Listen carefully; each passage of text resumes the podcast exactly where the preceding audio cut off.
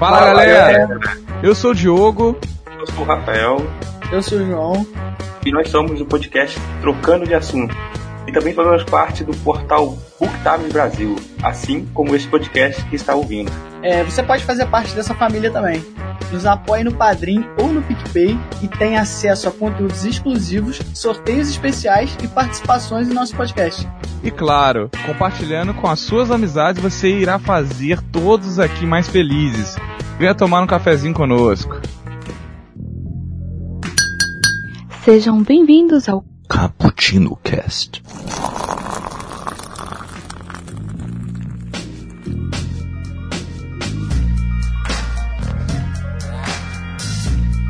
Yo galera que adora uma cafeína, estamos começando mais um Cappuccino Cast. Hoje vamos falar de insanidade vamos falar de. Hum, o que mais, né? Como é que a sociedade está tratando essa questão? Vamos falar de coisas sérias hoje. Apesar de, né, de vez em quando a gente soltar algumas observações um pouco sarcásticas ou irônicas, né? Por que não, né? Bom, espero que vocês é, adentrem aqui com a gente esse assunto sobre os manicômios. Como é que é feito o, essa questão, como são os tratamentos, como é, é, desenvolvido essa questão aqui no Brasil e no mundo. Vamos nessa? Aqui é o Kaique Apolinário que passou uma tarde tomando um cafezinho na Casa Verde com o alienista. E falei, por que, que eu sou doido? Eu só gosto um pouco mais de café assim do que o normal. Aqui comigo está ela, Raquel Cortez Machado, se apresente aí. Aqui quem fala é a Raquel e eu passei a minha, a minha noite num hospício que os loucos ficaram soltos uma vez e começaram a bagunçar tudo e eu não liguei para nada, só quis o caos. Olha aí, olha a referência, vamos contar no final depois dessa referência. e aqui com a gente, dois ilustríssimos convidados, começando por ela, Patrícia, se apresente aí. Olá pessoas, tudo bem com vocês? Eu sou Patrícia Farias e passei o dia enrolada no cobertor tomando doses cavalares de cafeína através do maravilhoso mate. Chimarrão é vida. Olha aí, olha aí, só no chimarrão. que beleza. E aqui com a gente também está ele, o nosso convidado, Paulo. Se apresente aí. Olá pessoal, meu nome é Paulo Gomes, sou psicólogo, também sou podcast lá do Psicocast. E hoje, rapaz, eu passei a maior parte do tempo lavando louça. Né? Acompanhado também de um cafezinho que ninguém é de ferro, mas a louça me acompanhou o dia todo. Fiz uma limpa na geladeira, sabe aqueles potinhos que você vai guardando coisa? Ah, daqui a pouco a gente come isso. Ah, não, não vou jogar essa, essa, essa coisinha fora. Aí você vai guardando o potinho na geladeira. Aí eu falei assim, acho que ninguém vai comer isso. Aí joguei, fiz aquela limpa e fiquei na louça. Aqui em casa a gente usa uma técnica que a gente sempre vai comendo tudo que tem. Por quê? Porque a gente tem uma preguiça de cozinhar enorme. Então enquanto tem comida, a gente come até o último farelo.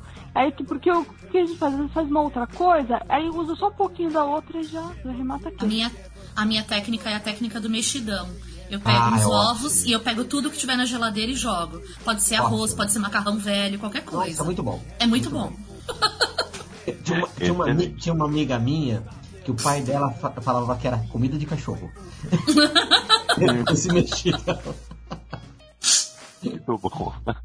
Ai, ai. Já começamos com as loucuras aqui. Só, só assim. ah, bom, é, serviu de dicas também pra galera, né? Porque o pessoal é. com certeza está ouvindo enquanto lava a louça, né? Enquanto faz um mexidão, né? Enquanto está fazendo o seu cafezinho, está nos ouvindo por aí, né? Ou enquanto está passando por a loucura que é pegar transporte público, né? vou te dizer.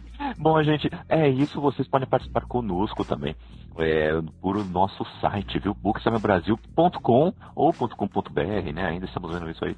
Por assim, entre lá no nosso site, você tem acesso a 10 podcasts no nosso portal com muito conteúdo para vocês, tá? Além disso, tem nossas redes sociais, arroba Bookstime Brasil, no Twitter, no Instagram, Bookstime no Facebook também. E você pode mandar o seu e-mail, né? A sua cartinha, a sua sinal fumaça no caputino com dois p's dois c's, ponto btb.gmail.com. Como a vinheta já disse, você pode nos apoiar aí no Padrinho, no PicPay, né, ou, ou até se inscrever no nosso canal da Twitch, que você vai ajudar todo esse portal a continuar sobrevivendo, produzindo conteúdo para vocês, beleza? Dito isso, vamos para nossa pauta. Porque hoje vamos falar do Asylum, Madhouse, Asylum, Hospício, né? São alguns aí dos nomes que denominam as instituições cujo fim é abrigar, recolher ou dar algum tipo de assistência aos chamados loucos, né, entre aspas. As denominações variam de acordo com os diferentes contextos históricos em que foram criados. Né? Assim, foi definido numa reportagem da Universidade Estadual de Campinas, lá em 2000. Segundo a instituição, o termo manicômio surgiu a partir do século XIX e designa mais especificamente o hospital psiquiátrico, já com a função de dar um atendimento médico sistemático e especializado aos internados. Contudo, a história de translocações é mais sombria do que pode imaginar. Né? Vamos saber um pouco mais juntos aqui com vocês, tá?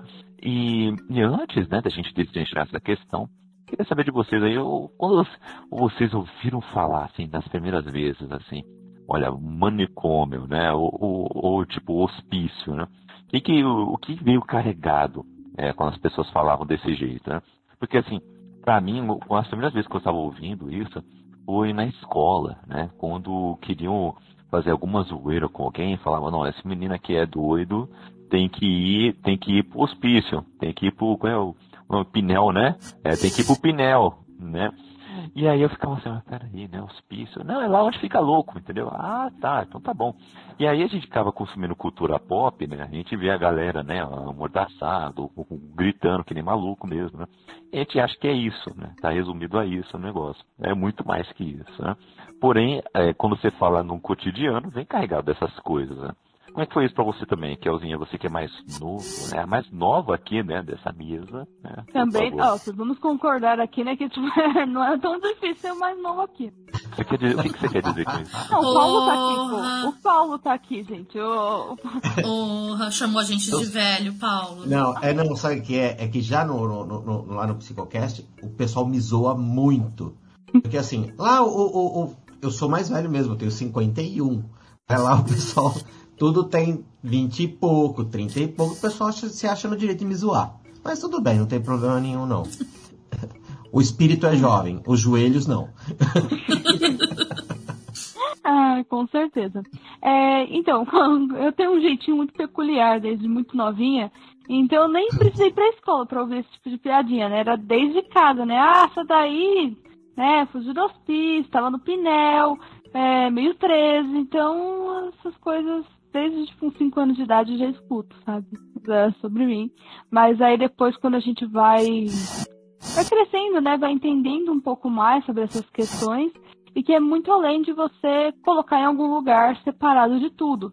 E isso começou muito cedo para tentar entender também, porque desde a primeira série eu estudo pelo menos com um aluno que tem alguma algum espectro, alguma alguma diferença, né?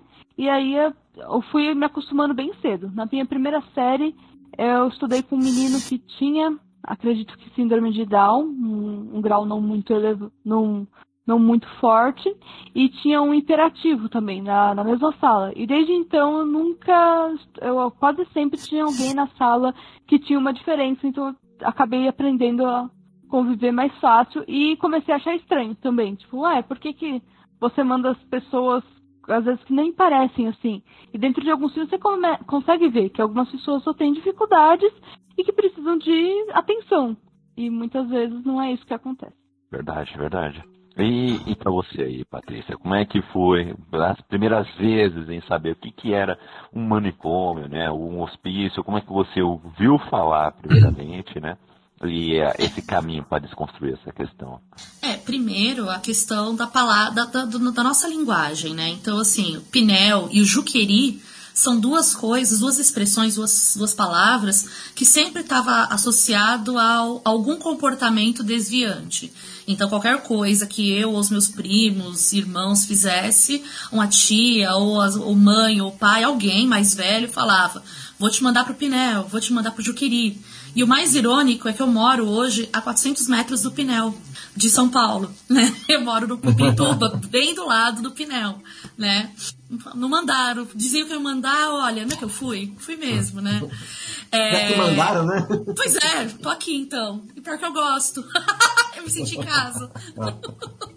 é... Mas além disso, tinha uma coisa também que vinha pelos desenhos do Batman Por quê? Porque você mostrava muitas vezes o asilo Arkham. E o Coringa e outros tantos estavam sempre na camisa de força. E aí, na minha cabeça, Pinel era uma coisa parecida com o Asilo Arkham. Era um lugar sombrio que você colocava as pessoas e amarrava elas. Mais ou menos isso. E em relação ao que a, a, a Raquel estava falando, que aí desde a, de quando ela começou na escola, ela teve o contato com, com outros alunos e tudo mais que eram que tinham alguma diferença. Bem, alguma diferença todos nós temos de todos nós, né?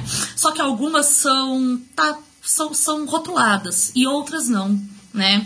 Eu, eu dou aula há muito tempo, né? Eu fiz magistério e desde quando eu fazia magistério, isso é, eu tinha 15 anos de idade, eu já dava aula, né? Como estagiária ou alguma coisa assim. E dentro da, das minhas funções como estagiária da Prefeitura de São Paulo, era lidar com o público da educação especial né? E aí o público da educação especial, ele vinha com um rótulo, né, que, que inclusive hoje em dia vem na lista de chamada quando você é matriculado na escola, né? Vem um código do lado e vem lá, deficiência intelectual, é, deficiência física, sei lá, baixa visão, deficiência não sei o que, sim, espectro autista, algo assim. Na época não eram esses termos, eram outros eu acho que até mais preconceituosos, inclusive. Só que quem dava esse nome, o que era e o que não era, era a professora da primeira série. Que não era psicóloga, psiquiatra, psicanalista ou nada assim. Então ela olhou, achou que é tal coisa, já batia o martelo, botava o rótulo na testa do aluno e ele ia como aluno, sei lá, hiperativo ou deficiência intelectual ou algo assim, pelo resto da vida. E porque o código acompanha o número da matrícula, né? Só que na maioria das vezes não tinha nada a ver. Era uma outra questão, era uma questão de aprendizagem. Então, é, é, era um negócio muito complicado. Então, a coisa do estereótipo em relação ao o que é o diferente, o que é o doido, o que é o não sei o quê, ele acompanha, no meu caso, ele me acompanha, porque sempre foi uma discussão dentro da escola. Né? Desde quando eu comecei a ser estagiária lá com 15, 16 anos. Sim. Uhum. É importante nessa questão de também sempre dar esse acesso a essas pessoas, né, que têm uh, alguma diferença, alguma, né, alguma deficiência, né, é, porque as pessoas começam a se acostumar com esse tipo de, de pessoa ao seu lado e saber como lidar com a ajuda dos professores, com a ajuda dos inspetores, né, que é na escola, né, é, claro que se eles estiverem preparados para isso, né? Porque tem gente que não está preparado para isso, né? Acaba fazendo coisa pior do que ajudar, né? É, então, é que eu não sei se na nossa pauta vai entrar um pouco mais nesse assunto. Acho que não. Mas é, é muito interessante porque há pouco tempo atrás teve uma, uma discussão muito forte da questão de você fazer salas especiais para pessoas que, que tinha alguma ou deficiência, né? Que também tem, tem aquela questão que a Patrícia falou de baixa visão, outras coisas que também acabam entrando como, como dificuldades né, do, do aluno, né? Alguma... E, a, e eles queriam fazer salas diferenciadas para esses, esses alunos. Ou seja, baita inclusão, né? É uma inclusão assim fora do comum. E tinha muita gente querendo isso. Ah, não, porque eu acho que me atrapalha sabe, tipo, tanta coisa te atrapalha, mas é, é isso que a pessoa via como um empecilho na vida dela. Complicado, complicado. E, e aí, Paulo, como é que você vê a questão, né? E hum. como que, que foi para você também descobrir o que, que é né, um hospital psiquiátrico, como foram os termos utilizados também? Bom, é, eu entrei muito cedo na, na indústria, né? Eu, eu, trabalhei, eu fiz Senai, né? Senai e eu entrei na Volkswagen muito cedo, eu 14 anos, né? pelo Senai e tal. E lá é, tinha muito problema com álcool, muito problema com é, drogas e problemas mentais também. E lá tinha o Bezerra de Menezes, que é um hospital super famoso, hoje em dia muito, é, super referenciado no tratamento, principalmente de, de, das pessoas com vício, mas, mas assim, eu que eles falavam, quando o cara tinha algum comportamento estranho, eu falava assim, ó, esse vai pro Bezerra. Ao invés do Pinel, ao invés do... Era o Bezerra. Ó, esse aqui, esse aqui tá. Esse vai pro Bezerra. Você pode ficar tranquilo que esse tá. Esse saiu do Bezerra. Tinha cara que falava assim, ah, eu tenho um quartinho lá, meu, lá no Bezerra. Toda que eu fico meio sem, eu vou lá pro Bezerra, sabe? Então era, era bem assim. É o meu primeiro contato com esse tipo de situação foi é, mais com a questão do uso de, de substâncias, né? Álcool e drogas.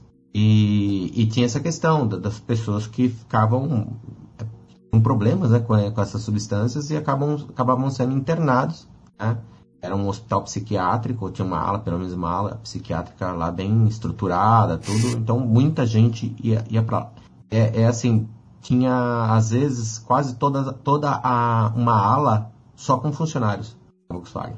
Ah, inclusive teve uma, uma psiquiatra que ela escreveu um livro chamado Fábrica de Loucos, né?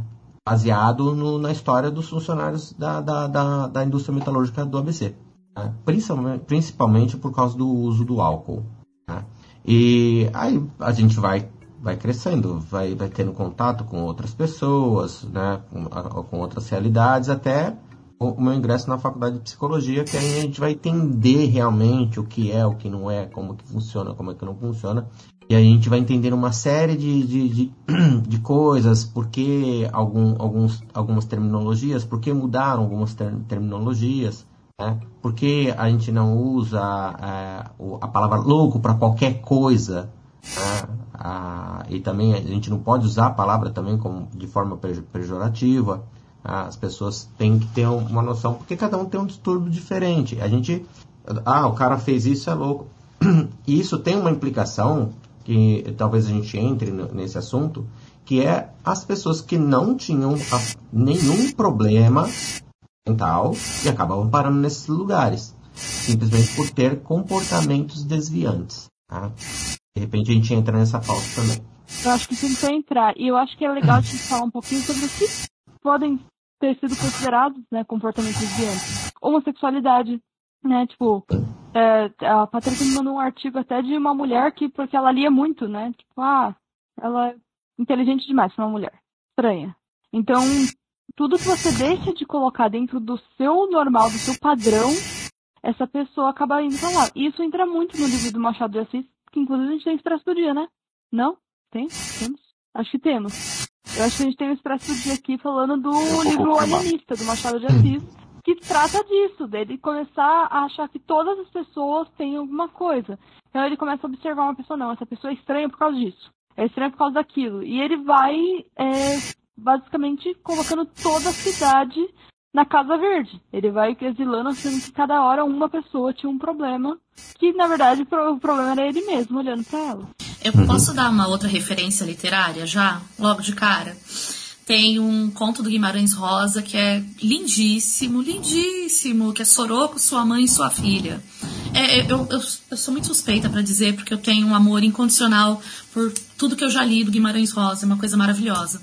E, inclusive, eu não sei se é verdade, vocês podem me corrigir se vocês souberem, mas reza a lenda, eu li isso em algum lugar, mas não sei se é verídico, que durante algum tempo na vida, o Guimarães Rosa trabalhou num dos manicômios, né?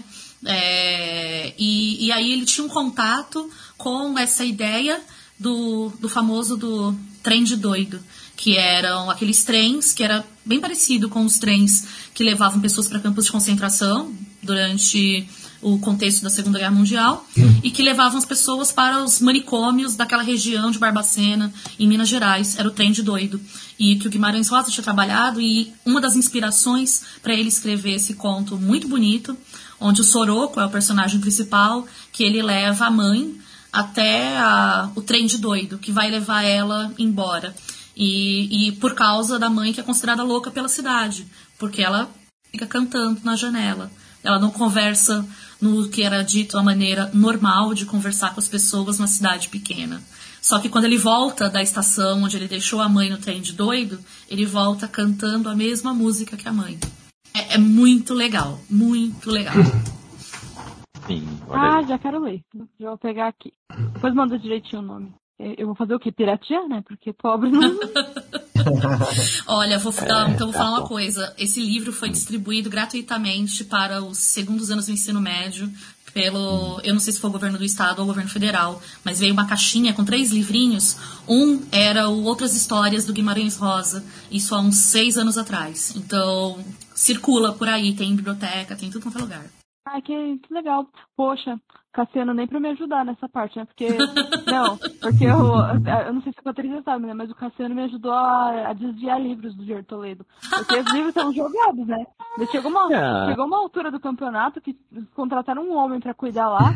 Que os livros teve uma hora que ficaram, tipo, umas semanas jogados no chão. Ficava, ficava lá, amontoado, tipo, sem o mínimo cuidado. E ele falava, não, eu vou arrumar. O cara ficava lá fazendo bosta nenhuma na sala.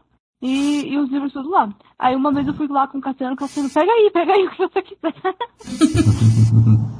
Olha aí, Raquel, desviando livros. Mas a gente que desvia dinheiro, né? Ela desvia livros. É, falando um pouco mais sobre isso, é, ao olhar para a história humana, a prática de retirar os doentes mentais do convívio social para colocá-los em um lugar específico surgiu em determinado período histórico. Teve origem na cultura árabe, datando ao primeiro hospício conhecido no século VII. Já os primeiros hospícios europeus foram criados no século XV. Na Itália, eles datam do mesmo período e surgem em Florença, em Pádua e em Bérgamo também. No século XVII, os hospícios proliferaram e abrigar, abrigam juntamente os doentes mentais com marginalizados de outras espécies. O tratamento que essas pessoas recebiam nas instituições costumava ser desumano, sendo considerado pior do que o recebido nas prisões. E, tipos de tratamento, por exemplo, correntes e práticas de sangria, isolamento em quartos de banhos de água fria e aparelhos que faziam o paciente rodopiar em macas ou cadeiras durante horas para que perdesse a consciência. Né? Inclusive, é, outros tipos de tratamento de choque. Né?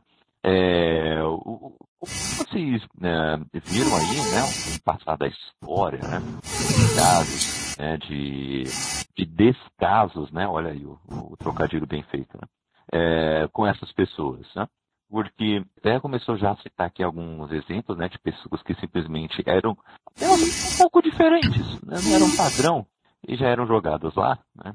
Imagine nesses lugares, né, e nessas épocas, onde isso era ainda mais forte, né? Onde isso, inclusive, eram, fei eram feitos com outros povos, inclusive. Eles invadiam lá e, e tratavam de tudo que é jeito, né? É, pode vocês viram essa evolução aí na história? É, vocês têm algum caos, alguma coisa aí pra contar aí pra gente, algo que vocês viram?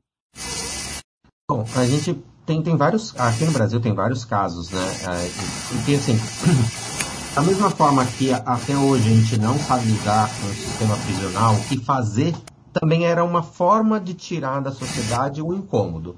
Né? Então eles eram tirados, mas não sabiam o que fazer com eles. Né? Simplesmente eram depositados num, lugar lá e eles iam fazendo experiência. Ah, vamos ver, se, se a gente der um banho de água neles, vai melhorar? Sangria, que era uma prática, né? Com, com, que vai para curar várias doenças, né? Ou, ou então é, sanguessugas e tudo mais. Tem de várias formas. Tá? E, e, e, muitas dessas práticas perpetuaram até em tempos modernos, gente. Não, não, não pensa que a coisa melhorou muito.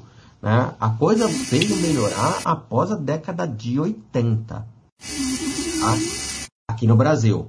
Na década de 70, fora do Brasil, principalmente na Itália, Tá? mas é, que começou o movimento antimanicomial começou na, ali assim mais fortemente ali na Itália e depois foi se espalhando para a Europa e, e, chegou no Brasil na década de, sete, de, de, de 70 né? eles começaram na década de 60 e a gente aqui na década de 70 e a gente só teve mudanças algumas pequenas mudanças na década de 80 né? começou-se a, a fomentar mais essa discussão mas até hoje a gente não tem uma política real, não temos leis, não temos. É, é, é, temos algumas leis de proteção, mas assim, nós não temos um, um, uma tratativa real do problema até hoje. Né? Como tem, tem em outros países, tudo bem regulamentadinho e tal.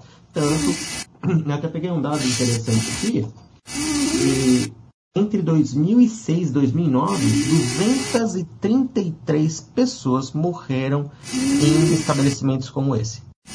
Só para vocês terem uma ideia. É muita 2000, gente. Estou falando de 2006 a 2009, gente. Já tínhamos internet. Uhum. Sim. Né? E, e eu, assim, eu posso estar enganada, mas a minha impressão sobre isso é que o movimento antimanicomial, principalmente, mas outras coisas em relação à, à, saúde psiquiátrica, é, à saúde mental, ela tem muito a ver com a, a abertura é, de uma série de países a regimes talvez um pouco mais democráticos, porque depende muito do contexto, com a questão da própria contracultura, e uhum. aí você pensar a questão do uso de drogas, o que, que é uma droga, o que não é uma droga. Então, essas discussões fomentaram isso, e as discussões sobre os direitos humanos especialmente. E isso no caso brasileiro, eu, eu, eu, ia falar da América Latina, mas eu não sei. Eu sei que, pelo menos no caso brasileiro e também no caso argentino, parte dessa discussão veio junto com as discussões sobre direitos humanos. E isso tudo no bojo da redemocratização desses países. Né? Então, por isso também tão tarde, porque o aquele que é o considerado indesejado da sociedade, colocado para fora dela, é uma prática totalmente comum de qualquer regime autoritário. Então, o Brasil estava dentro de uma ditadura. É, logo, faz todo sentido enfiar dentro dos manicômios, né? Enfiar dentro da detenção, das casas de detenção e esse tipo de coisa, sem nenhuma condição, porque aquela pessoa ela é indesejável socialmente, né? Independentemente do que aconteça. E isso a gente não está nem discutindo o que é loucura e o que não é. A gente está falando de como você olha e estigmatiza alguém a partir do fato dele não estar de acordo do, com o que eu percebo que deveria ser um comportamento é, normal, natural ou algo assim. Ah, outra, outra questão também, o Kaique, só uhum. para contextualizar isso que a uhum. Patrícia entrou, né, é que assim, a partir do momento que teve a redemocratização na década de 80 e 84, né, e aí não dava para ficar prendendo a pessoa assim de, por qualquer coisa. Então, qual a solução? Vamos colocar esse indesejado nos manicômios. Então, muita gente que não era, não tinha nenhum problema nem com drogas, mas ele era um incômodo, era uma pedrinha no sapato de algum prefeito, de algum, de, de algum, de alguma autoridade. Pega esse cara, põe no manicômio, né, injeta a droga até ele ficar igualzinho os caras que estão lá. Então, se usava o sistema dos manicômios também como sistema de punição para aqueles indesejados que não tinham como eles enquadrar em qualquer artigo penal ou qualquer coisa parecida. É, e outra coisa também, que quando o Kaique falou de que é, a questão dos manicômios, dos hospícios e coisas assim, com o nome que quiser, que, que davam, né, na Europa é do século XV, ela é a partir do século XV, porque você passa a dar um teoricamente um nome e teoricamente um tratamento médico para o indesejado, porque antes disso você tem uma presença maciça e muito forte da, das estruturas da Igreja Católica e também da Igreja Protestante, dizendo que na verdade o que a pessoa, o que os, o que os, indesejáveis têm não é doença, é possessão né? É uma outra coisa. Então você tinha na Europa, principalmente, outras formas de lidar com o indesejável, né? Uma delas era a fogueira, por exemplo, né? Então, a, você dizer que aquela pessoa não, ela não é um, alguém possuído ou alguém endemoniado, mas sim alguém doente, é mais uma forma, é uma forma diferente de você retirar essa pessoa dessa sociedade porque ela não, ela tem o um comportamento desviante. Né? Então, por isso que na, na, na Europa é a partir do século XV. Não é porque eles eram muito humanitários antes, muito pelo contrário. É, era um negócio bem diferente, bem diferente. E é, uma coisa, né? Aqui demorou tanto porque simplesmente sempre é o último em tudo, né? É impressionante. Que fala assim, né? ai. É, ai, fala né? assim. E a gente mantém a tradição, né? Isso que é tenso, né? Ó, a gente foi um dos últimos países a conseguir a independência, um dos últimos países a, a, a, ser abolicionista, né? E nem foi tanto assim, mas tudo bem, né? Já foi um primeiro passo. É, o, os últimos aí a redemocratizar a sua nação. E Kaique. o do, e assim, e vai Kaique, um dia a gente vai gravar um podcast só sobre isso. Vai ser um podcast assim, Patrícia refutando Kaique. Pare com isso. Pare de achar que nós somos o último em tudo porque a gente é fracassado de alguma forma. Não é por isso. Muitas vezes a gente foi o último porque aquela estrutura opressora era o maior sucesso. Ela era tão sucesso, tão sucesso, que nos outros lugares ela caiu por si só. E aqui não caía nem a pau. Porque ela funcionava bem. E isso é péssimo pra gente. Mas para algumas pessoas era bem ótimo. Isso até hoje, né? Até hoje Sim. tem coisas que. Então- Bem, a gente vai falar um pouquinho disso, tipo, mesmo nessa questão aqui de. que a gente tá falando aí da loucura, né? Do, dos hospícios de exilar alguém, continua funcionando muito bem.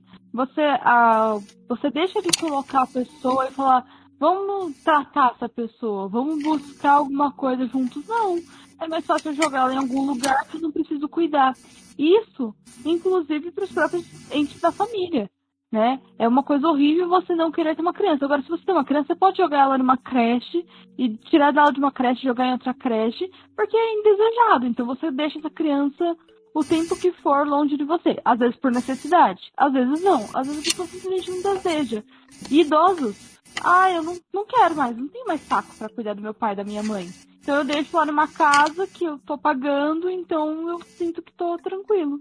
É, tem essa característica da nossa sociedade, mas isso não se restringe ao Brasil.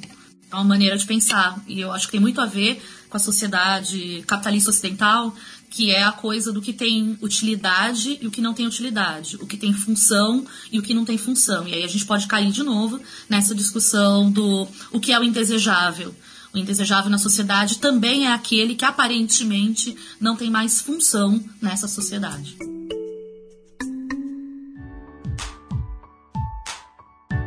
Primeiramente, vamos falar um pouco aqui sobre o que aconteceu ó, aqui no Brasil com o Hospital Colônia de Barbacena. Né? Lá em 1903, em Barbacena, Minas Gerais, ganhou essa alcunha de Cidade dos Loucos, graças à inauguração de sete instituições psiquiátricas no município. Na época, estâncias de clima ameno, como Barbacena, eram vistas como propícias para o tratamento de doenças mentais. Uma dessas iniciativas era o Hospital Colônia. Mas, com o tempo, o que era planejado como uma instituição médica tornou-se um matadouro. Os pacientes eram separados por sexo, idade e características físicas. Como o Colônia não tratava apenas pessoas da cidade, muitas vinham de fora. Eles bateram de trem. Em 1933, o, o escritor Guimarães Rosa, que trabalhou brevemente como médico no Foi. Colônia, chamou aquilo de trem de doido, né? Como a Patrícia falou aqui pra gente. Anos depois, o cenário rendeu comparações inevitáveis com os campos de concentração nazistas, já que eles também eram abastecidos com trens. né? Então ali também ocorria muita superlotação, entre outras coisas, né? Ô, ô, Paulo, conta aí pra gente, o- qual era o tamanho do absurdo essa questão lá em Barbacena, né? Era simplesmente uma galera atrapalhada em querer tratar essas coisas, ou ainda era muito carregada de preconceitos, e era simplesmente um, um made in Brasil dos campos de concentração mesmo. É- é- Essa, essa- história do, do Barbacena é realmente bastante com- complicada porque se tornou um, como que eu posso te falar, como se fosse um case de sucesso né, de eliminação dos indesejáveis. né? Então, semelhante também ao- aos campos de concentração, que eram centros de eliminação. tá? Ah, e, e- e ali tudo, tudo, todo, todo tipo de indesejado ia para aquele lugar. né? Então era aquele cara que é um pouco, tinha um comportamento um pouco de- de- desviante, é, o era um pouquinho só. Eu não lembro todo, todos, né? acho que a Patrícia vai saber até falar melhor, né? Mas assim, os mendigos, negros, pobres, índios, pessoas sem documento, então qualquer pessoa. Você tá andando na rua, meu amigo, tem documento? Não tem, vem pra cá coloco dentro do trem de dois e você vai para lá. E através né, do, do- da- da- dessa, dessa separação que eles tinham lá, eles segregavam pessoas. Ali era, faziam experimentos, faziam o, o- a- o que eles queriam ali, porque não tinha supervisão nenhuma. Né? E acho que a Patrícia vai, vai, vai- vai dar mais detalhes sobre essa história de Barbacena que eu não, não conheço tão bem. Né? É, de- dentro da- dessa questão da, da eliminação do, do, do indesejável, no, nos ca- no caso de Barbacena, eu não lembro exatamente os dados, porque eu não anotei. Mas eram números, assim, o, o Paulo colocou aqui agora há pouco o número de pessoas que, que morreram dentro de instituições psiquiátricas agora há pouco Isso tempo. em tempos modernos, né? Em tempos modernos de internet, que tem internet, É. né?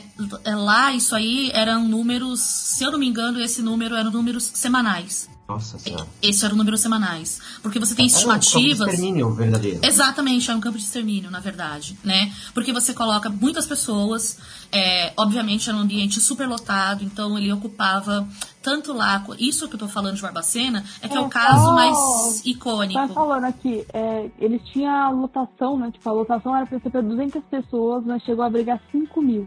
Sim, né? Vocês, vocês conseguem fazer um, um- um paralelo com o nosso sistema prisional, gente? Totalmente. Consegue? É, é a mesma lógica, inclusive. Eu É a vejo a- lógica. a mesmíssima lógica, né? O que é o indesejado, né? E esse indesejado, ele não é só indesejado pelos seus comportamentos. Esse indesejado tem cor, ele tem classe social, né? Então, o indesejado social que vai em grande quantidade são aqueles que na época eram chamados de pardos e negros. Né? Então, por quê? Porque essa gente pobre que fica ali sem um- uma função dentro de uma cidade, ela causa problemas. Então, você tira essas pessoas. Então, os números, eles vieram números absurdos de mortes por semana, né?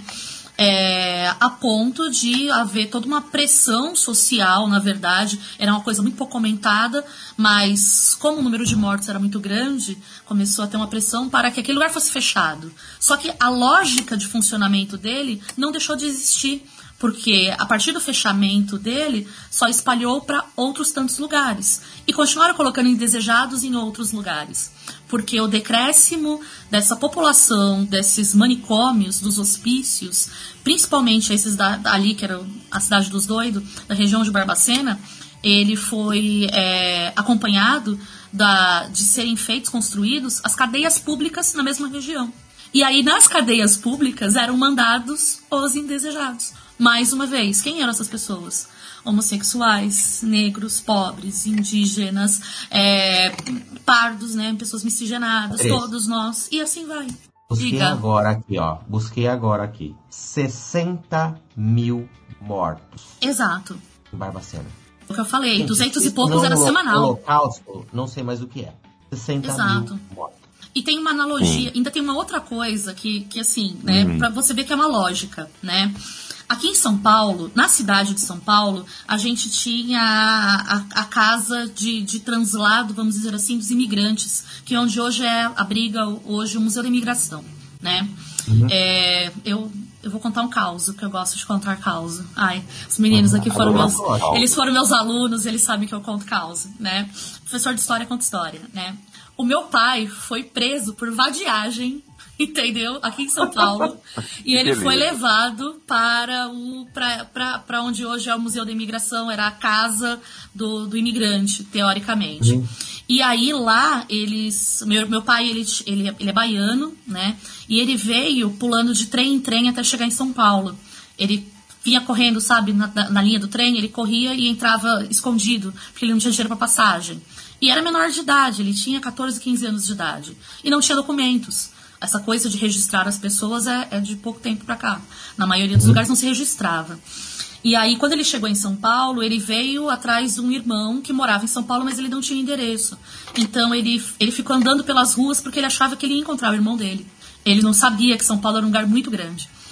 E aí, nisso, um dia ele estava dormindo no Largo da Concórdia e chegou a polícia e prendeu ele, levou ele para esse lugar, que não era o manicômio nem a cadeia, mas era o lugar onde eles colocavam o povo da vadiagem, porque você não tinha documentos e nenhum trabalho, você não tinha carteira de trabalho. Só que lá, aí para você ver o- como dá para fazer uma analogia entre esses três ambientes: este lugar, o manicômio e a prisão, né? Pouco ou quase nenhum alimento. Meu pai ficou lá durante um ano e pouco, quase dois anos, né? É, não podia sair, claro, entendeu? Porque você não tem a liberdade para sair daquele lugar. É, condições imundas, é, as pessoas morriam diariamente, ou porque a comida estava podre, ou por de tuberculose e outras doenças. O meu pai, inclusive, teve hanseníase. Para quem não sabe, é um nome bonito para lepra. né? Então, esse era o lugar. E quem eram aquelas pessoas que estavam lá, os imigrantes? Aquele espaço ele existe desde a época do, do, do Brasil Império, né?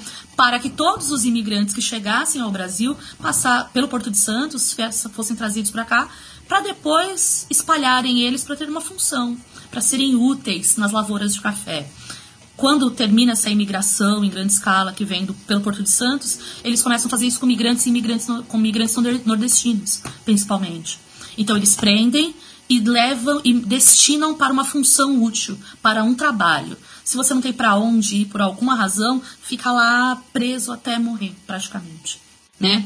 E aí meu pai saiu quando um dia ele conseguiu escapar do lugar. E ele fugiu. Foi assim que ele conseguiu sair. Ou, ou seja, seu pai é um foragido da lei. Ele, ele foi um foragido durante bastante tempo, inclusive, né? E ele não tinha documentos, então as pessoas tinham o nome que ele disse que ele tinha. Quando ele foi preso, que não era bem o nome dele, né? Caraca. Basicamente ele não tinha um nome, porque não tinha nenhum registro. Ele podia inventar o um nome que fosse e acabou. É? Não, é, é, isso é bem, bem interessante, porque cada pessoa da minha família, os irmãos dele, são 14 irmãos. Cada um tem um sobrenome diferente. É. Porque eles não tinham registro, então eles se registraram com o sobrenome que quiseram. Então, Pedro Bala já falava isso pra galera, a gente vai mudando o nome e vai seguindo a vida. Mas olha a lógica, isso eu contei pra, por causa da lógica do indesejável. Hum? Entendeu? É isso. Como se trata? Barbacena tratava dessa forma também. Só que com coisas muito piores, com os abusos físicos todos, né? Com, com torturas e esse tipo de coisa, né? É, há um tempo atrás, eu não lembro quanto, acho que foi uns três anos atrás, eles encontraram algumas valas na, no, onde era o, a, a, a colônia de, lá em. Oh, a casa colônia, lá em Barbacena, Nossa. a principal. Eles encontraram umas valas com várias ossadas né? Então o número talvez ainda seja maior do que o número que a gente já tem, que é absurdo de 60 mil mortos em toda a sua história. Só para dar uhum. algumas referências assim, para o pessoal que está interessado pelo assunto, para ver alguma coisa sobre o assunto, né? tem aquele filme lá, Bicho de Sete Cabeças, que mostra mais ou menos o, o que acontece com um indesejado, né? e também o filme da Nise é, da Silveira, que ela é uma em 44, né, quando ela iniciou, começou a, a, pesquisar e olhar, ela já começou a perceber que tratamentos não farmacológicos, é, é, com outro, outra abordagem terapêutica, né? E eu não sabia, fiquei sabendo, agora está lendo uma matéria sobre ela, que ela tinha contato com Jung, e, e Jung gostava bastante do trabalho dela, da, da parte de arte terapia, essas coisas assim né? Que é bastante interessante. E são dois filmes brasileiros, né? É, uhum. também é bastante interessante. Fotos sobre Barbacena que você consegue encontrar até que facilmente na internet. Eu vi uma thread não muito tempo atrás.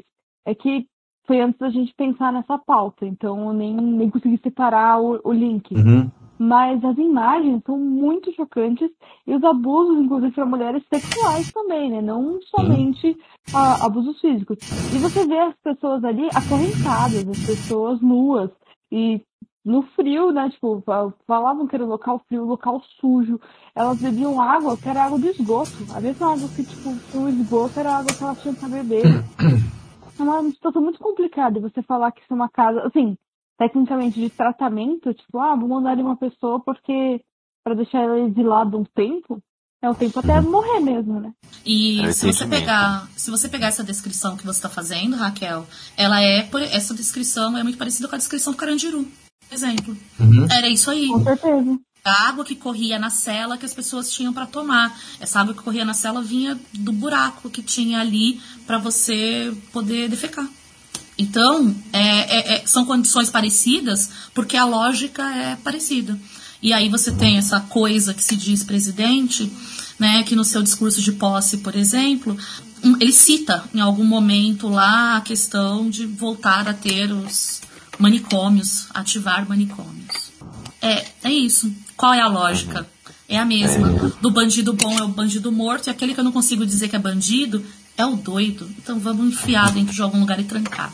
É, isso que é intenso. Eu peguei até algumas informações a mais aqui sobre Barbacena, é, aqui, olha aqui, ó, é, os paralelos com os campos nazistas é, não são poucos, né? Estima-se que 70% dos internados não apresentavam registro de doença mental. Eram gays, alcoólatras, militantes políticos, mães solteiras, mendigos, negros, pobres, índios, pessoas sem documento, etc. De hospital psiquiátrico, a instituição virou depósito de gente desejada. Teve até uma mulher que chegou a ser internada porque tinha tristeza e foi internado. Só se fica nessa, né? É... mulheres, por exemplo, que eram pegas em adultério também iam para esses lugares. Sim, é verdade. Uhum. Sim, sim, sim. Também. E então Ou- assim. Você pega homem e vai pro bar beber cerveja e comemorar, né? O que é o adequado e o inadequado na sociedade. né? Hum, exatamente. Isso que é complicado, né? E é, essa questão, isso que me irrita, meu, é, isso que me irrita. Eu até cheguei até a fazer um, um vídeo sobre isso no, no IGTV, lá no, no- na minha conta no Instagram, arroba CKZKI, já fica aqui o jabá. Eu falei que as pessoas adoram distopias, né? E querem viver nelas. É isso. As pessoas adoram e querem.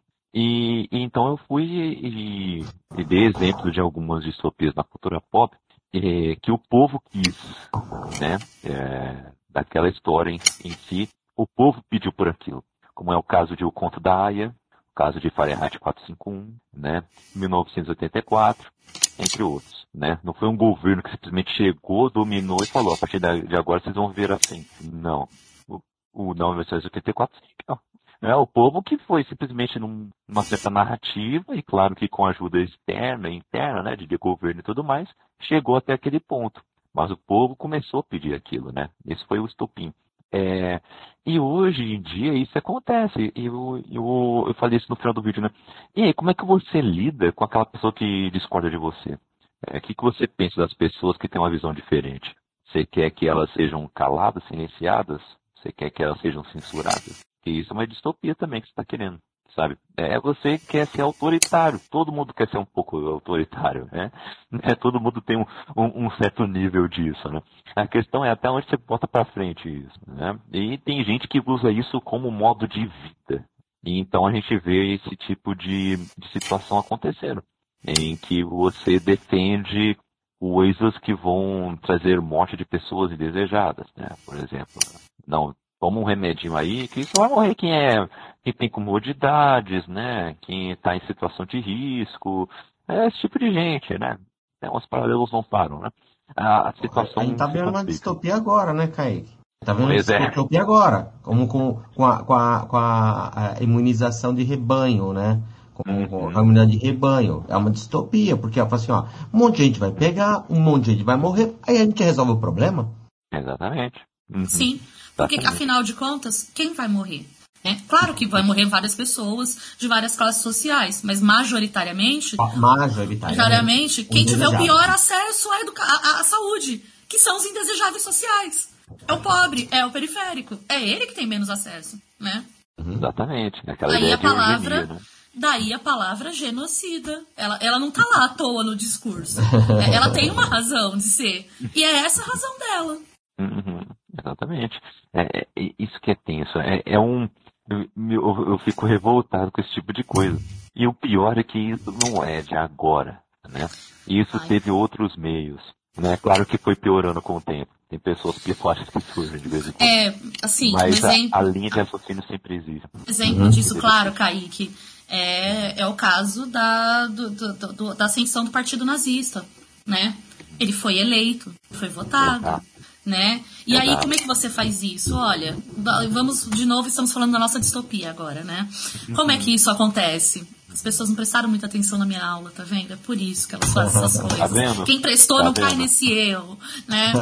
Como é que acontece isso? Acontece da seguinte forma: as pessoas, nós todos, temos medos. Aí você tem certos discursos que manipulam os nossos medos. E manipular os nossos medos, os nossos medos são coisas muito complexas, nem nós temos consciência do que são os nossos medos no final das contas. E a gente também não tem uma solução para eles, porque viver é muito complexo. Né? Só que aí as pessoas, através do discurso, manipulam os nossos medos, oferecendo soluções simples. E aí essas soluções simples são a eliminação daquele que teoricamente é a causa dos meus medos, né? Aí está o que é diferente, o que é indesejado, o que está fora da norma. Esse é que tem que ser eliminado, porque ele prejudica o funcionamento da sociedade. E aí vale para tudo. E depende do contexto, né? Dentro do contexto da, da Alemanha, daquela época, não só da Alemanha, eu sou injusta quando eu falo da Alemanha. Dentro do contexto da Europa Ocidental da época, e talvez a Europa Oriental mais ainda, é o judeu, por exemplo. O antissemitismo, ele é famoso, cantado em verso e prosa, desde a Idade Média, não entendeu? Da Europa como um todo, né? Esse é apenas um caso, né? E outros tantos. Havia testemunhas do Jeová nos campos de concentração, né? Era o indesejado. Havia homossexuais e outros tantos, comunistas, vários sindicalistas. Então, é a, a mesma lógica. É a lógica da eliminação do indesejável. É, eu tô, tô, começando a ver, eu, tô bem no começo, da, eu, eu, não sei se da onde que vem a história, se é de, se é de algum game, ou se é de, de, de algum outro lugar. Eu, eu, só tô vendo a série, que é o Switch. É, Switch. Fugiu o nome. Ah, é, é de um menino que é, é, é, tem, uma, tem um, uma catástrofe lá, um monte de gente morre, e começam a nascer bebês com partes animais. Ah. É, quando é, é guloso. Né? Via chamada é, só. Sweet é, hum. Isso. É. que é o guloso, né? No, no, o come, comilão, uma coisa assim. E é Isso, mais já tem uma HQ, inclusive. Ah, tá. Então, e aí e, e, eles nascem bem na época que começa a ter essa, essa, é, essa, essa como se fosse uma pandemia, né? Como eles surgem ao mesmo tempo, o pessoal começa a culpar eles pela doença. Né? E aí eles são, começam um extermínio de bebês, simplesmente porque nascem diferente. E aí eles, muitos acabam largando no meio da, da, floresta, a criança acaba se desenvolvendo, aí não fala e, e, e vira um, meio que uma fera. O pessoal vai na, na, na, mata caçar e matar porque é eles que estão tá causando todo o problema no planeta. Olha aí, belo exemplo. Belo exemplo, é, verdade. Outros exemplos disso? X-Men. X-Men. Eu queria citar X-Men. Tipo, X-Men é isso.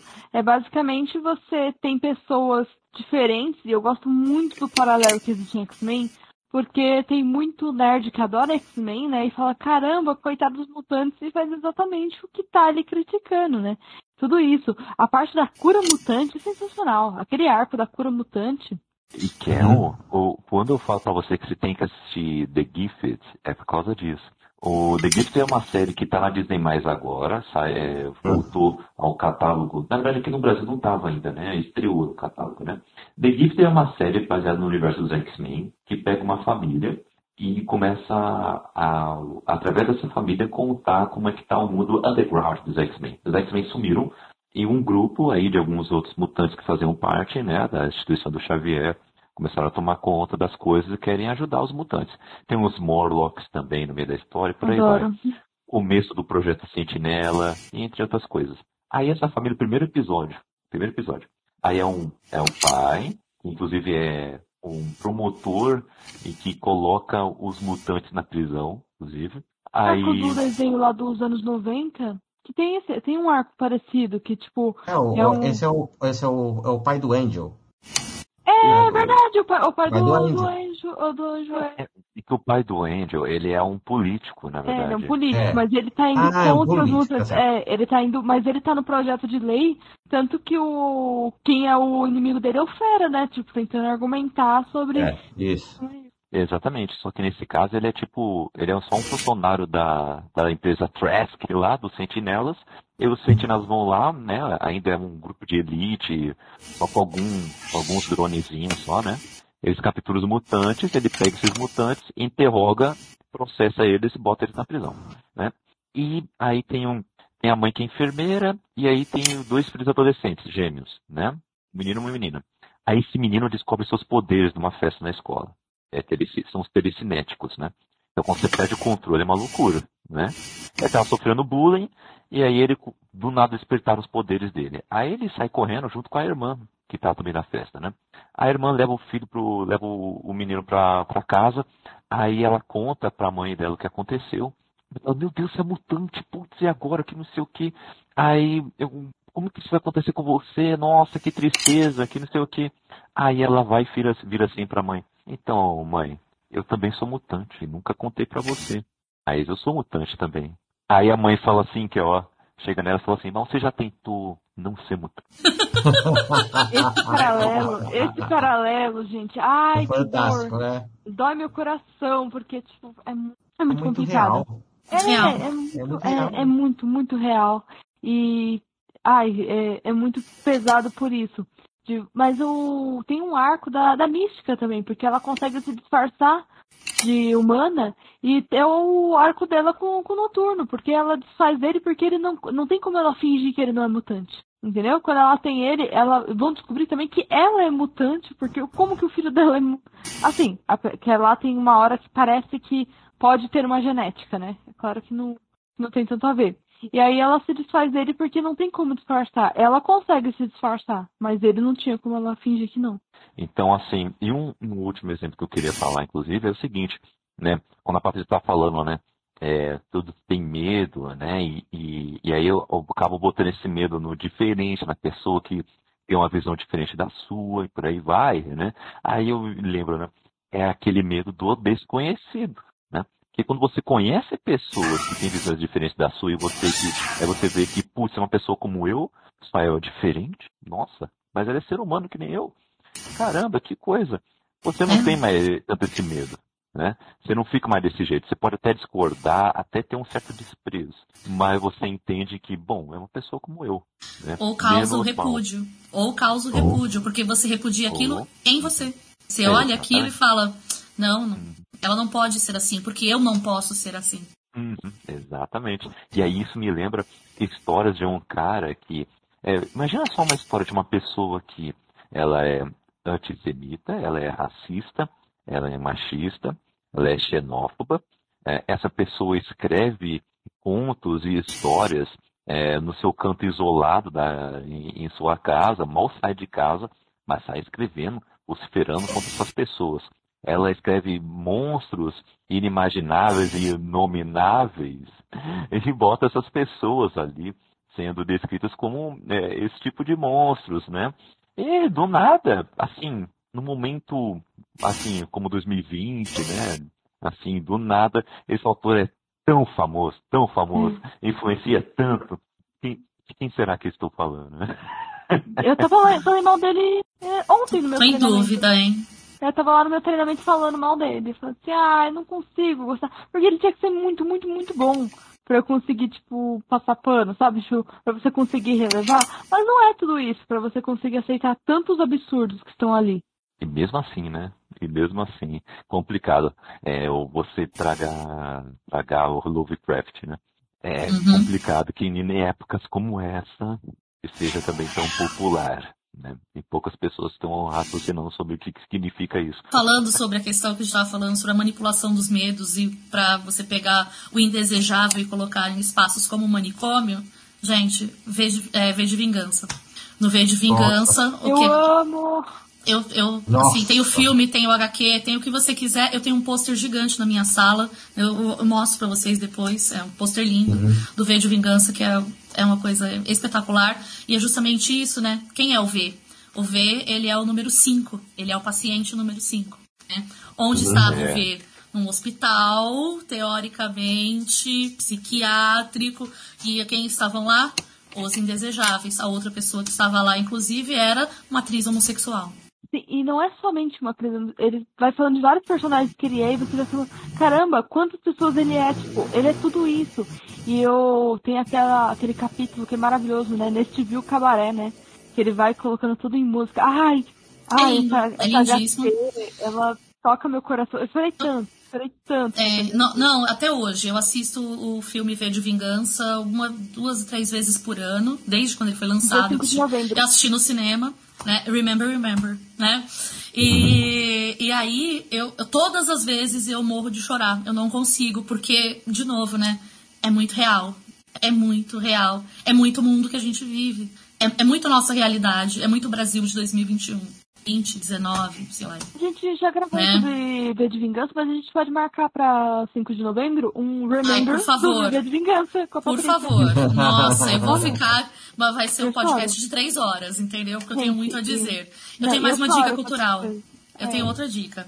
A outra dica é a dissertação de mestrado de um linguista lá da USP, Departamento de Linguística, o Antônio Akel, com K, é, que ele fez o mestrado dele com as cartas escritas pelas pessoas, né, pelos internos do Pinel, o Pinel de São Paulo, é, e que nunca foram enviadas. As cartas nunca saíram do Pinel. As pessoas escreviam e não eram enviadas essas cartas. Então, é, ele conta ali o conteúdo dessas cartas e como, né, por que, que as pessoas estavam ali? O Pinel, aqui de São Paulo, ele a princípio era uma instituição psiquiátrica, era um manicômio particular. Ele não era público, né? Então eram pessoas que tinham um alto poder aquisitivo, que colocavam os seus indesejáveis lá. E aí vem aquela história que a Raquel até contou.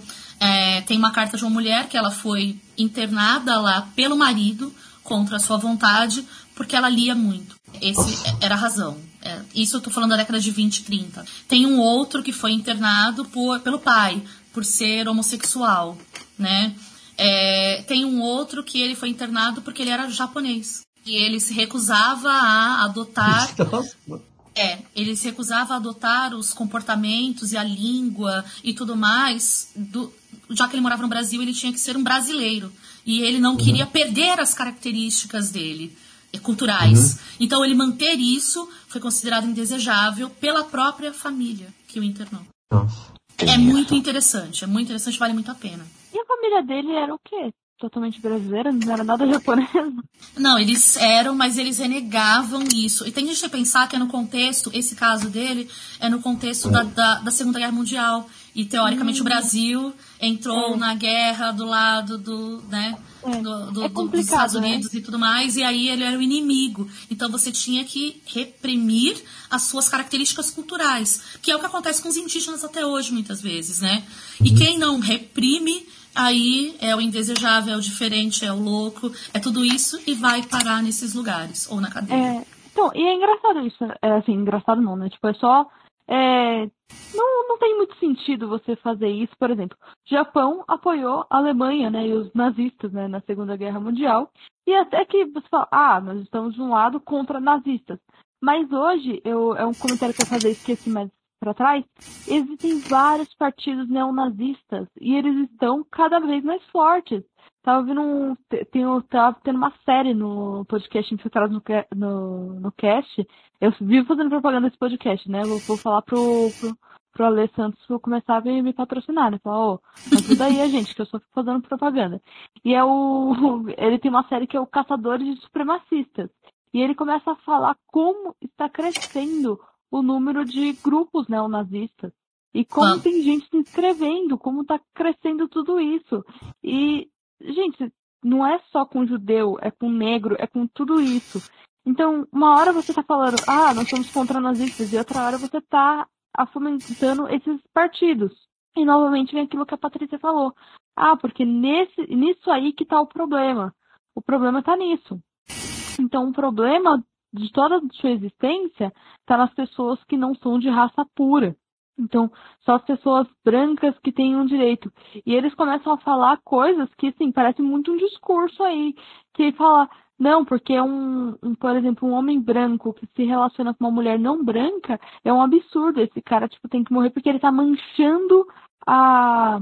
Ele tá, tá manchando a, a, a etnia, como se fosse assim. Esse, é, esse tipo de coisa que, que falam e as pessoas reproduzem. Isso que uma das pessoas que reproduzia isso foi uma das pessoas que denunciou e falou, ó, oh, isso aqui, e essa pessoa só passou da primeira fase, tá?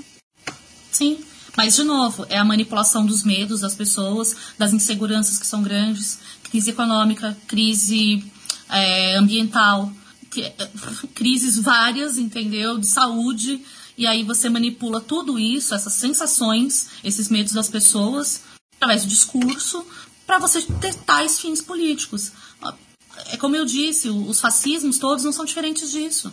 O governo federal atual não é diferente disso. Eu estou usando só ele como exemplo, mas eu poderia usar vários outros, entendeu? Ele não é também a raiz de todo o mal. Se você extirpá-lo, não está tudo resolvido, porque a lógica continua. Esse é o problema. A lógica do excluir o indesejado, do manicômio, do presídio e de alguma coisa assim, ou excluo do meu Facebook, é a mesma, é, ela continua.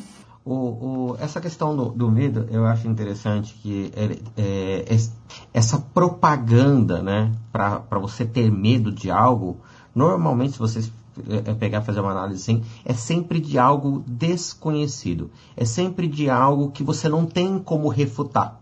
Entendeu? É, a, própria, a própria religião faz isso, né? A religião faz isso. Como você não tem como refutar, então você acredita ou você não acredita. Se você não acredita, você está fora do, do, nosso círculo. Né? Mas eles fazem isso, por exemplo, aqui no Brasil, na, quando teve a, o golpe, eles usaram o que? O fantasma do comunismo. Existia isso, existia, sei lá, uns 10, 20, vai, 100 pessoas que, que, que se declaravam comunistas realmente tal, mas nunca foi uma ameaça, né? Tem até o nome de um, projeto, ah, eu não lembro agora o nome, que, que foi baseado nisso que eles fizeram todo essa, o, o, o golpe, né? E com apoio popular. A, a, a, lá em 64 foi com apoio popular, um apoio hum, da maioria? Não, mas da maioria que tinha voz. Tá? Então, e, todo, todo isso aí. e eles usam esses elementos fantasiosos, né? Porque não tem como refutar. Então o cara foi. Mesma coisa teoria de terra plana. Até porque, é, por quê? Porque não tem como refutar. O cara vai lá e, e você, você vai falar. Tem aquele, aquele é, especial do Netflix, né? Do, do, do pessoal do Terra Plana. Que eles fazem até experimentos que provam que eles estão errados. Eles fazem experimento na hora e, e, e acabam provando o contrário do que eles querem provar. E mesmo assim eles continuam. Por quê? Porque é uma crença irrefutável. Entendeu? Você não tem como. É, é porque tá, tá, aquilo dá a identidade a eles. Né? Então, esse pessoal que apoia esse tipo de, de, governo que a gente tem hoje em dia também é nessa, nessa, nessa coisa. E o pessoal que também, por exemplo, a favor de, da penitenciária como funciona, do manicômio como funciona, também é porque não conhece essa realidade. Então, ah, se eu não conheço, a melhor coisa, isso que não tem conserto. Uhum. Isso que não, não, não, não, não, não tem jeito. Então a gente tem ou mata ou exclui. Vamos pensar, se, por exemplo, ah, tiramos do poder, tá tudo certo. Agora, e todas Tá. as pessoas que acreditam nisso, todas as pessoas, você vai fazer o que com elas? Você, tipo, acha que elas vão mudar de repente? Não. Ou você vai ter que, tipo, começar a abrir os olhos dessas pessoas, que eu não sei como vai funcionar, tá? Esse negócio meio laranja mecânica, também não pode. também não pode ser uma coisa laranja mecânica, né? Você vai tirar a maldade da pessoa, você vai injetar algo que vai perceber o, o tudo aquilo que ela fez, vai fazer ela sentir nojo, não é assim. Então é muito mais difícil. E Olha- lidar com pessoas é muito difícil. Raquel, eu vou te falar um negócio sobre isso. É, inclusive, a gente já conversou sobre isso várias vezes, né? Nesse podcast, já falamos isso muitas vezes, né? Nós vivemos no mundo com o outro. E o outro é. Ele não é que nem você. O outro é o outro. E esse pode ser, inclusive, agressivo a você. E aí, o que, que a gente faz? A gente faz que nem no alienista, a gente sai internando todo mundo, todo mundo for diferente. O que, que a gente faz com isso? Cara, eu, assim, eu, eu não tem outra coisa a fazer a não ser continuar vivendo com o outro. E eu não sei, eu acho que a coisa de eu vou esclarecer o outro é muito meu ponto de vista é o correto, você está errado e eu vou construir o um mundo à minha imagem e semelhança. Eu acho que não é assim. Eu, eu, Patrícia, não consigo ser outra pessoa, me colocar no mundo de outra forma. Essa pessoa sou eu. Né? E aí eu convivo com os outros. Eu espero que no convívio com, a gente crie umas regras, tipo, não vamos nos matar, não vale xingar o coleguinha, e a gente continua convivendo com o outro no mundo. Se conviver com o outro faz com que ele reflita a respeito disso, ótimo e mude suas posições. Se não faz, eu vou continuar sendo eu e ele vai continuar sendo ele. E a gente vai continuar convivendo no mundo com aquelas três, quatro regrinhas básicas que a gente criou. Não bater no coleguinha.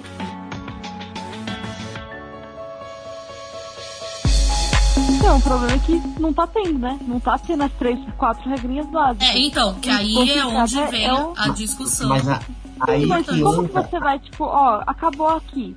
Não, tem, não é porque só não tá em cima que no- aqui no lateral não tá. Então, assim, ao mesmo tempo você vai ter que chegar. como- não tem como você chegar sempre pacificamente e explicar alguma coisa pra alguém. Tipo, olha, por favor, não bate com a lâmpada no coleguinha. Por favor, não é Raquel legal. já quer dar. A Ra- Raquel já quer dar garrafada na cara da turma lá. Não, eu, eu quero, mas não era essa a questão. A questão Essa é a era outra. Raquel. Eu A sei, eu questão Essa é a era outra pessoa fazendo isso. Você- não tem como você, tipo, simplesmente. E assim, eu não sei qual é a solução, não, tá, gente? Não, não faço ideia de qual seja. Viu, viu, Só tô Raquel? Oi. É, é o seguinte, às vezes a gente fala assim, não adianta tirar essa parte de cima. Adianta sim. Por que, que eu falo que adianta? Porque quando você tem uma instância superior, e, e- e não tem jeito, é superior sim, hierarquicamente é sim. Entendeu? Porque ela pode fazer um monte de coisa, como, por exemplo, prender o cara que colocou o genocida no carro dele. Entendeu? Então, é uma instância superior. Quando essa instância superior dá voz e legitima esse, esse que está na horizontal com você, ele se sente um degrau acima de você e ele se sente no direito de te agredir. Quando a instância superior né, não legitima isso, esse cara volta ao seu nível. Porque a gente não precisa jogar ele para baixo, é só manter no nosso mesmo nível. Então, olha, é o seguinte, o meu direito é igual ao seu. Por quê? Porque não tem ninguém lá em cima que legitima esse tipo de comportamento seu. Então, olha, só para você ter uma ideia. Dezembro, Trump, nada andava, não tinha campanha na televisão, era, era, as pessoas não estavam se vacinando, a, a, a, as redes sociais estavam povoadas daqueles monte de, de, de, de, de gente mentindo e fake uhum. news, não sei o quê. Entra Biden. A coisa não acaba? Não, não acaba. Tanto é que teve gente que invadiu o Capitólio. Porém, a, a, quantidade de pessoas usando máscara sobe, as pessoas vão atrás da vacina, as pessoas começam a ser informadas e a coisa, aquele povo que estava se sentindo é, legitimado a xingar, a bater, não sei o que, baixa um pouco a bola, entendeu? Por quê? Porque quem está lá em cima não legitima mais. Então, adianta sim, tirar o cara lá de cima, com certeza adianta. Resolve tudo? Não, não resolve. Esse pessoal que não quer estar. Tá, tá, é, é, quando você fala com ele, ele bota a mão lá, lá, lá, lá, lá. É, esse cara não vai te ouvir nunca mesmo. Mas você tem que conviver com ele. E beleza. Não tem problema nenhum. A gente convivia com ele antes. Só que ele não se sentia legitimado a te machucar. Mas alguns, eu acho que grande parte. Ainda tem, claro, ainda tem. Ainda, claro que tem uns que, se, que machucam. Como você falou, o cara da lâmpada. Né? O, o, o, o, mas é, é, é menos, entendeu? É menos. Você não, é, não tem o, o, a potência que tem agora. E não, é por com, isso... com certeza, você tira a potência. É só um exemplo. É, hum. Tem um caso que é do. É, foi uma série que a gente viu que chama O Diabo da Celulado. É isso, né? O Diabo da Celulado? Não é... Diabo de cada dia, não é? Não, o série, que é uma série. A série do nazista. Eu acho que é o Diabo da Celulado. Mas hum. o. Não, não. O diabo ao, la é ao lado. Não tá, tinha nada de é, célula, não. Tá, tá o diabo ao lado, é isso. Tá, o diabo ao lado. E trata de um cara que ele foi acusado de ser um, um nazista, né? No caso, o cara que colocava as pessoas na câmara de gás ali. Exterminador, né? É, exterminador. E ele é acusado disso e tem, tem as provas, contra-provas, mas a questão é, é, que as pessoas que estavam ali junto com eles, e até comprovaram, já pagaram suas penas, falam: Ah, mas tava todo mundo fazendo. Aí eu fazia. Nessa hora, essa pessoa não tem mais poder. Ela não, tipo, não, não é mais, não é legítimo. Ela não fala mais, eu fiz, eu tava lá sim. Porque se tivesse dado tudo certo, se eles tivessem continuado no poder, com certeza o discurso dele não seria, ah, eu fiz porque me mandaram. Ele ia querer mostrar o quanto que ele quis participar. E aí, não, com certeza, o que você tá falando, sim. Só tô dizendo que, dentro disso, nós nos livramos por um tempo e depois voltou. Porque, tipo, quando fica é, é complicado. Mais ou menos. O homem do castelo ao alto. Né? Porque você tem aquilo que, ele, tá, que o Paulo estava falando, né? Você governos eles servem para isso também, para garantir o funcionamento das regras, né? Agora quando ele é aquele a prover essa sociedade com a, o desfazimento dessas regras que foram tão duramente construídas, é, é, um, é um grande problema. Como o Paulo disse, não vai resolver, mas vai colocar todo mundo no mesmo nível você e uhum. a outra pessoa, e vai continuar gente agredindo outros, vai, vai continuar existindo isso, em menor número porque não está legitimado, nem discursivamente e nem com o aparato estatal. E segundo, no caso dele fazer isso, você tem uma chance muito maior de punição a isso, ou de pelo menos de reparação do dano, seja lá qual for. Então, é, isso é uma sociedade, né? É, é assim que funciona. Né? Infelizmente, acontece uma série de outras coisas aí que são desagradáveis e muitas vezes opressoras. Infelizmente não, acontece muitas vezes não. É, é uma lógica, inclusive, mas, mas é isso. Então, resolve muito. Vamos lá, tá em tempo ainda, gente. temos, temos tempo, né? Eu e... acho que até a questão da pressão em si é, já ajuda, né? Eu acho que se a gente vê a questão, por exemplo, de eu lembro que eu tava trabalhando presencial, eu trabalhei presencial por bastante tempo, agora eu voltei. Então, só a questão de, tipo, usar máscaras. Ah, não usa, não usa, não usa. Quando começou a ter o discurso, vamos usar máscara. Ah, é um gatinho. Na frente da câmera. É, quando começa a ter o discurso, não, vamos usar máscara assim. Gente, primeiro, que a galera nem percebe, né? Que a pessoa fala uma coisa num dia, no outro dia fala outra e, e parece que não teve, não teve nenhum corte, né? Nada abrupto, nada que, que foi absurdo ali, que tinha uma coisa muito estranha antes, né? Mas a quantidade de pessoas que começaram a usar máscara no transporte público aumentou, tipo, de uma forma imensa, né? Uhum. Então, é, é, muito complicado. Só tô dizendo que é muito mais complicado. Tanto que a gente falou, ah, ah isso acabou. A questão dos hospícios acabou, mas não acabou. Ao mesmo tempo, a gente vai ver que outras instituições acabaram pegando as características que tinha lá no nosso hospício. E eu, quando a, e você tem a questão do ah, vamos tentar deixar isso mais humano, eles falando de cadeia, falando de qualquer, qualquer lugar, vai, vai ter gente falando, por que, que você quer isso? Você tá querendo dar privilégio para essas pessoas? Não, não é isso. A questão é, tava discutindo com uma pessoa no trabalho sobre isso. Falei assim, não adianta você mandar uma pessoa, falar, a gente tá falando sobre minoridade penal. Mas, mas que, que adianta você mandar a pessoa mais jovem pra cadeia ela, ela vai voltar pior. Você não tá trabalhando com essa pessoa. Você não tá ajudando ela. Você tá transformando ela numa pessoa exilada que ela se sente um monstro e ela vai ser isso. Mas um dos povos indesejados aí que a gente conversou foram os indígenas, né? Sim. E aí? Né? E aí, como é que eles foram tratados? É, a, você tem, na verdade, historicamente, em relação, em relação ao Brasil, o contato com os indígenas, né, pelo Estado português, quando a gente pensa na, em colonização, ele se dá meio que de duas formas. Ele se dá através daqueles que estão aqui para construir os fundamentos dessa colonização, sejam, ele, sejam eles pessoas que vão ficar com a terra e tudo mais, e querem essas pessoas como força de trabalho, né, os indígenas como força de trabalho, sejam ele os, eles os, os catequizadores, os, os padres, né, a Igreja Católica, em especial os jesuítas, eles eram os mais comuns neste processo, né.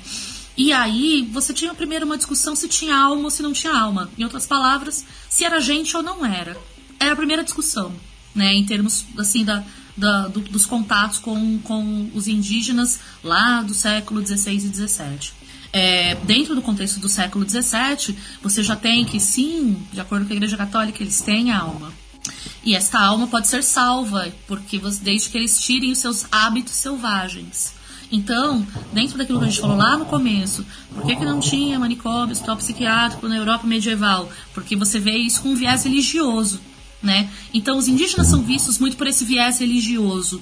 Logo, as práticas que são desviantes e indesejáveis, como por, como, por exemplo a antropofagia, né? comer partes de outro ser humano, que era aquele que era, era vencido em batalha, vencido em guerra e tudo mais, eram vistos como hábitos que deveriam ser exterminados, porque eles não conheciam o que era ser um servo de Deus.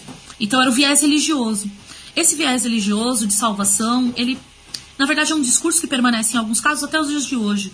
Você ainda tem missionários indo para várias partes do, do, do, de todo o continente americano, especialmente a Amazônia, né, a Amazônia brasileira e a Amazônia colombiana e venezuelana, para catequizar e evangelizar essas pessoas, no sentido da, de querer salvá-los. Então, não é visto muito pelo viés do da, da, do louco, do desviante, mas sim de alguém que não conhece o que é a, a norma, o que seria o normal.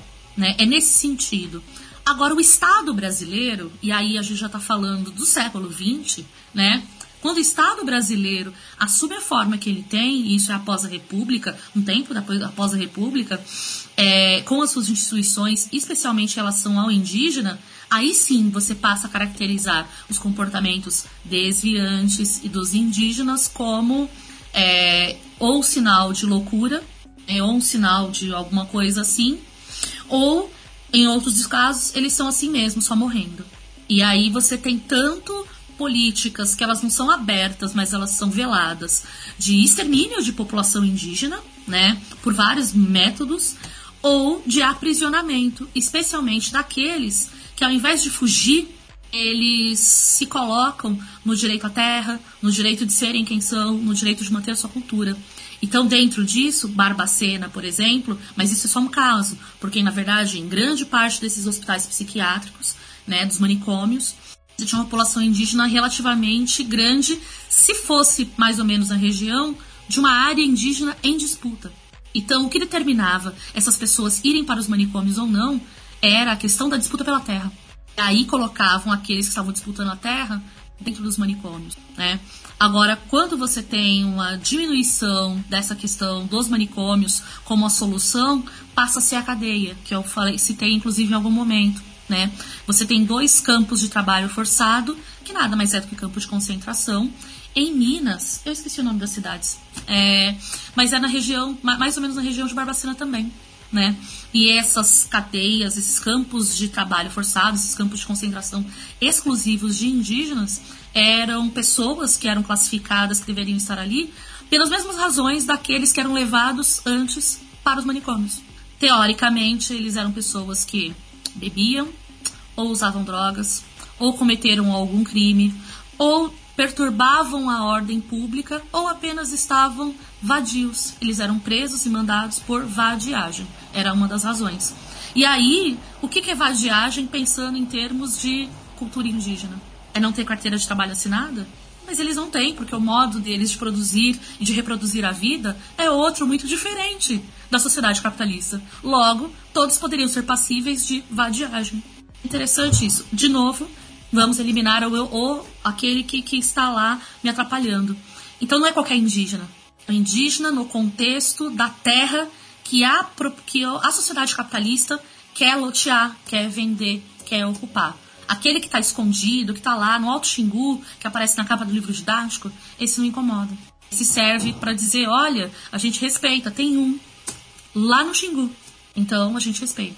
É, só um comentário. Eu não sei se vocês veem também esse paralelo, mas eu, eu acho que dá para visualizar isso também, ou mais atualmente, também na condição que você trata pessoas pobres em hospitais públicos, muitas vezes. Ah, essa pessoa aqui, ah, amarra ela. Ah, não tem mais anestesia. A gente amarra quê, né? Não tem, não tem o que fazer. E você vai ver muitas mulheres pobres, principalmente mulheres negras, que têm partos sem, é, primeiramente, mutilando corpo, os, seus corpos sem permissão e também sem anestesia. Você joga lá, trata de qualquer jeito e essa pessoa pode morrer ou não durante esse procedimento, mas é, parece que acontece, sabe? Ah, não tinha muito o que fazer, não tinha como Porque tratar. No, porque no fundo você está enquadrando as pessoas como um, alguém que é mais gente, mais humano e o menos humano. E quanto mais longe está do seu ideal, do que é o, o humano, normal, correto e aceitável, mais suscetível a qualquer tipo de abuso está. Mais uma dica, inclusive, tem um livro lindo sobre isso, não contexto, esse contexto, mas falando sobre esses enquadramentos de quais são vidas devem, podem ser vividas e quais vidas podem ser descartadas. Porque é isso mesmo, que é da Judith Butler, maravilhosa, que se chama Quadros de Guerra. É muito bom. Ela fala num contexto de guerra do, para defender a nossa liberdade, isso é o discurso estadunidense, né? Defender a nossa liberdade no mundo, nós vamos lá e a gente bombardeia e destrói o Afeganistão, por exemplo. Porque aquelas vidas são menos vidas do que a minha vida. São vidas menos vivíveis. E isso também dentro do contexto dos Estados Unidos. Que o Black Lives Matter, as vidas negras importam, diz vidas negras importam. Porque são vidas men menos importantes para a, quem controla os discursos e o poder, tem o poder dentro daquela sociedade. Né? Então vai dentro dessa, desse paralelo também. Eu, o discurso negacionista vem né, com aquela história assim, mas por que só? Né? Porque só as vidas negras importam, né? Vem aqui, nossa, fala assim, gente, você é burro. Sabe aquele meme do, do Caetano? Uhum. Você é muito burro, cara. Você é muito burro, cara. É. Assim, não, não, é, não é que só importa gente, gente boa, para não falar outra coisa. É que também importa. Né? É essa a questão. Será que você não consegue olhar para o contexto? O pessoal tem uma dificuldade muito grande de olhar contexto. Tá? Por isso que é, fake news é muito fácil de, de, se propagar, porque não tem contexto. E as pessoas estão cagando pro, pro, contexto das coisas. Então eles vão lá e, nossa, ah, realmente, nós estamos é, recebendo uma ameaça é, comunista? É, estamos sim. Qual, qual o contexto disso? Aonde você viu isso? Quais os elementos que fazem você perceber esse tipo de ameaça? Chegar a essa conclusão. Não, você concluiu isso? Não é, é assim mesmo. Não, porque me falaram. Eu falei assim, cadê o contexto? É doido. Nossa, Diógenes, né? Tem um, tem um meme é, que chama. que é tipo, se o feminismo for legalizado, isso vai ser comum, né? Aí é, é tipo.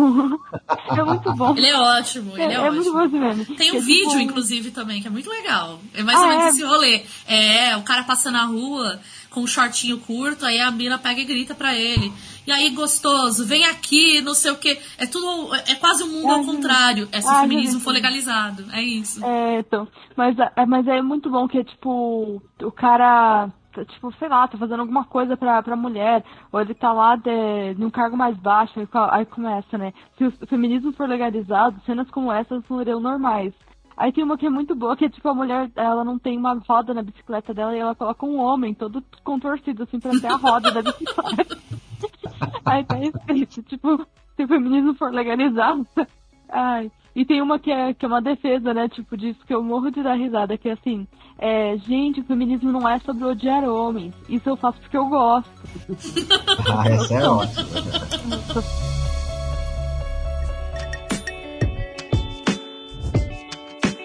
né, pegando né, o conceito ideal, né, idealizado, né, lugar de tratamento para pessoas com problemas mentais, né? Esse é o ideal, não uhum. o, as pessoas simplesmente indesejadas da sociedade, né? Beleza. Essas pessoas não estão lá, ok. Mas as pessoas com realmente problemas mentais, elas precisam de um trabalho especial, né? Como é que seria esse trabalho, Paulo? Diga aí pra gente. É, não é nem tudo dá para você tratar num, numa terapia online, né?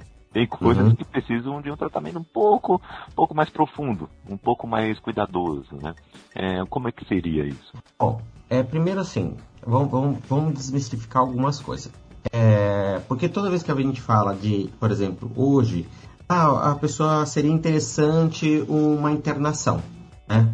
Internação. Nossa, então vai colocar no hospício, vai colocar num sanatório, vai colocar. Calma, calma. Existem instituições, existem os hospitais, que são preparados, são humanizados, têm técnica e, principalmente, dependendo da cidade, se, a pessoa tem é, condições, ela própria, né? Se, eu, quero ir para esse lugar. Porque assim, cara, eu vou, vou, falar da minha experiência profissional, tá? Às vezes, o, o, o cliente, o contexto onde ela está no momento, hum, dificulta muito a melhora dela. E ela precisa de um lugar a sair desse contexto, para ela se concentrar na melhora dela, porque é, não sei se já, já, já viram alguns memes assim, né? Que assim, a, a pessoa assim, a pessoa na terapia, né? As pessoas saem da terapia assim, né? Ela chega em casa, ela, aí ela volta pra terapia toda arrebentada. Porque quando ela vai pra família, a família vai lá e arrebenta a pessoa, e a pessoa vai pra terapia, aí na terapia ela melhora, ela vai pra, entendeu? Então, esse contexto existe. Às vezes a pessoa, num, num determinado momento, vai para uma internação voluntária, ela quer, ela vai para essa internação, ali ela tem um momento dela, ela tem um espaço dela, ela tem, sabe, é, é, acompanhamento, tem terapia em grupo, tem a, a, medicação, o horário, tudo reguladinho. Então ela tem uma organização e ela tem um, um cuidado que é para ela. E aí essa internação ela é bem-vinda, ela é necessária em alguns casos principalmente porque ela é voluntária. A pessoa quer estar ali, porque ela sabe que aquele contexto vai ser melhor para ela. Tá? Então, internação, é, pode, pode ter internação? Pode, principalmente se ela for voluntária. Paulo, uma pergunta. É, uhum. Isso tem bastante pelo SUS ou é mais particular, pelo que você acompanhou?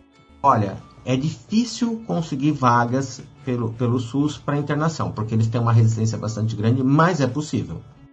Mas as clínicas particulares elas, elas, elas, oferecem mais vagas e oferecem um, um, um, um, tratamento assim mais é, o que eu posso te falar mais personalizado. Completo, né? Também, né? De ter é, mais, é, talvez atividades. Não, nem, completo, mais personalizado mesmo. É, sabe, é, não é tratado todo mundo igual, né? As pessoas é, são colocadas em grupos, gru ah, esses aqui, pessoal mais com uma, um, uma depressão, essas pessoas com, com síndrome do pânico, entendeu? E, e, e meio assim para que eles possam ter esse diálogo, porque o, o grupo é justamente para isso, para as pessoas se identificar, ver pessoas que têm o mesmo problema que ela, para ela se sentir. É, é, ela passa pelo mesmo que eu, então, então ela vai me entender melhor. Entendeu? Então, tem contextos assim. Mas uma, uma outra pergunta. É, e eu vejo muito também questão de drogas e álcool, né? Isso tem muitas ONGs, Uhum. né? Tem bastante ONG também. Sim. Tem, olha, tem várias, tem várias. Tem, tem, tem, tem os, os o AAs, os NAs, que ajudam muito, tá? É, têm todo um processo deles que é, é já tá, tá bastante referenciado, tá bastante tempo aí e realmente ajudam pessoas. tá? Mas também tem os CAPs, né? Que também tem esse tratamento para álcools e, e- e drogas, né, que também faz essas reuniões, faz essas coisas, que ajuda, que é, que é, um- é uma, uma, um- uma coisa recente, é de 92, o- os CAPs, né? E tem os CAPs e os CAPs é, álcool e outras drogas. Né? Eles atuam né, com, com, com, esse, com essa. E tem as ONGs, como você falou. Né? Qual é o problema disso nesse momento?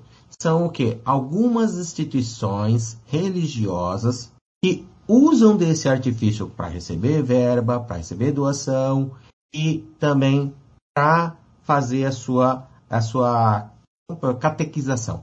Tá? Então tem esses problemas. Então precisa, tem, tem um monte de, de, de, lugar assim. Precisa. Se é da sua religião, você está dentro da sua religião, eu não vejo problema nenhum, desde que realmente tenha um viés terapêutico, que tenha, por exemplo, um, um psicólogo lá que vai fazer o trabalho dele, tem um psiquiatra que vai fazer o trabalho dele sem viés religioso. né? Então existem. eh, É mais uma questão de não obrigação, né, Paulo? Porque Sim, sim. assim, uma coisa é você vai lá, tipo, é uma instituição católica, ela te ajudou. Hum? Chegou lá, terminou, você tá ok. A pessoa fala assim, Sim. ah, agora você é obrigado a ficar aqui? Não, gente, você, tipo, Não. se você tá livre, é uma coisa. Nem, nem, nem pode mais, entendeu? Nem pode mais. Mas assim, tem, a, a maioria dessas internações são voluntárias. A questão é que às vezes a pessoa está tão mal, tão mal, que ela abraça qualquer coisa. Entende? E ainda mais se não tiver que pagar. Então ela abraça, abraça primeiro. E às vezes ela cai numa armadilha. né? Então é, tem que tomar esse cuidado. Então, das internações, é basicamente isso que eu queria desmistificar. Outra coisa, que a gente vai ver nesses filmes, a gente vê o pessoal usando algumas técnicas como fonte de tortura. Por exemplo, o que o pessoal chama de eletrochoque. Né? Até uma redundância, eletrochoque. então, é, na verdade, é eletroconvulsoterapia. Ela funciona, ela é benéfica, tá? E ela não é tortura, tá? Ela te- é uma técnica que pode sim ser utilizada, só que existem, existe uma metodologia que a pessoa não sofre. Que você vê nos filmes, a pessoa acordada, com uma mordaça, não sei o que lá, e a pessoa tomando choque, é, é, é, é, sabe? É, é, fazendo suas. é, é, é, suas cagando e mijando, vamos pôr assim, né? Tava tentando achar uma palavra mais bonita, não.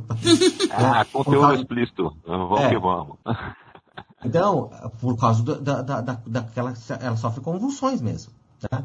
O tratamento não é assim que é feito. A pessoa é sedada, é acompanhada por um médico, tem monitor cardíaco, tem todo um, um- um aparato e é aplicado doses muito bem reguladas que realmente têm efeitos benéficos para essas pessoas. Então, o que a gente vê nesses filmes, o que a gente via no passado nos manicômios, era, era tortura, não era tratamento, tá? Então, a eletroconvulsoterapia funciona. Da mesma forma, os medicamentos. Medicamentos bem administrados, não dopa, não, não, não, não causam excesso de sedação, né? Eles bem, bem, bem dosados, aplicados de forma correta, né? de forma voluntária. Tudo isso ajuda na recuperação da pessoa que tem um, um transtorno. Existem transtornos que não vão ser curados, que não vão melhorar? Existem. Tá? É isso, existem outros mecanismos como um acompanhante terapêutico, né, um, um- um trabalho de enfermagem, que não necessariamente precisa ser uma internação. Pode ser na própria residência da pessoa. A questão toda é que, na maioria das vezes, é pago. Então a gente precisaria ter essa parte que ainda não está bem desenvolvida, não está bem estruturada na nossa saúde pública. Esse tipo de atendimento, por exemplo, que tem que ser mais ou menos personalizado, tem que ser para aquela pessoa, a pessoa tem que acompanhar ela, tem que, sabe, fazer todo um, um- trabalho individualizado ali. né? Mas, assim, é, de qualquer forma, existem aqueles transtornos que são incuráveis, que não tem jeito. Né? Às vezes a pessoa teve, por exemplo, uma paralisia cerebral. Né? Não tem jeito. E às vezes é bastante debilitante. Depende do grau da paralisia cerebral. E, ou a pessoa tem, tem, algum problema, por exemplo, uma hipóxia durante do, do, do, do, do parto, né? Aquelas que enrolam o cordão, a pessoa tem aquela falta de oxigênio no cérebro, ela nasce com um monte de deficiência, nunca vai curar isso. Né? E ela é bastante debilitada e precisa de um acompanhamento terapêutico, ou às vezes precisa de uma internação eventual quando a família não tem condições. A questão toda, como eu falei, a nossa legislação não é completa atender todos esses casos. Precisamos avançar. Por isso que todo dia, deixa eu ver direitinho aqui, dia é, 18 de maio, né, é o nosso dia da luta antimanicomial. Por que, que ainda fazemos isso? Porque a gente não tem uma legislação ainda completinha, bonitinha, que atende todos os casos. Tá? Eu acho que é isso que você falou, entra naquilo que a gente começou, né, falando, né? Que ainda assim, tipo, tem gente que não vai ter acesso. E a pessoa que é pobre, ela vai acabar sendo jogada de, às vezes vai para um médico, o médico não sabe tratar da pessoa, vai falar, ó, sei lá, cuida na sua casa. A criança não consegue ter uma sensibilização na escola fácil e vai continuar com essas dificuldades, né?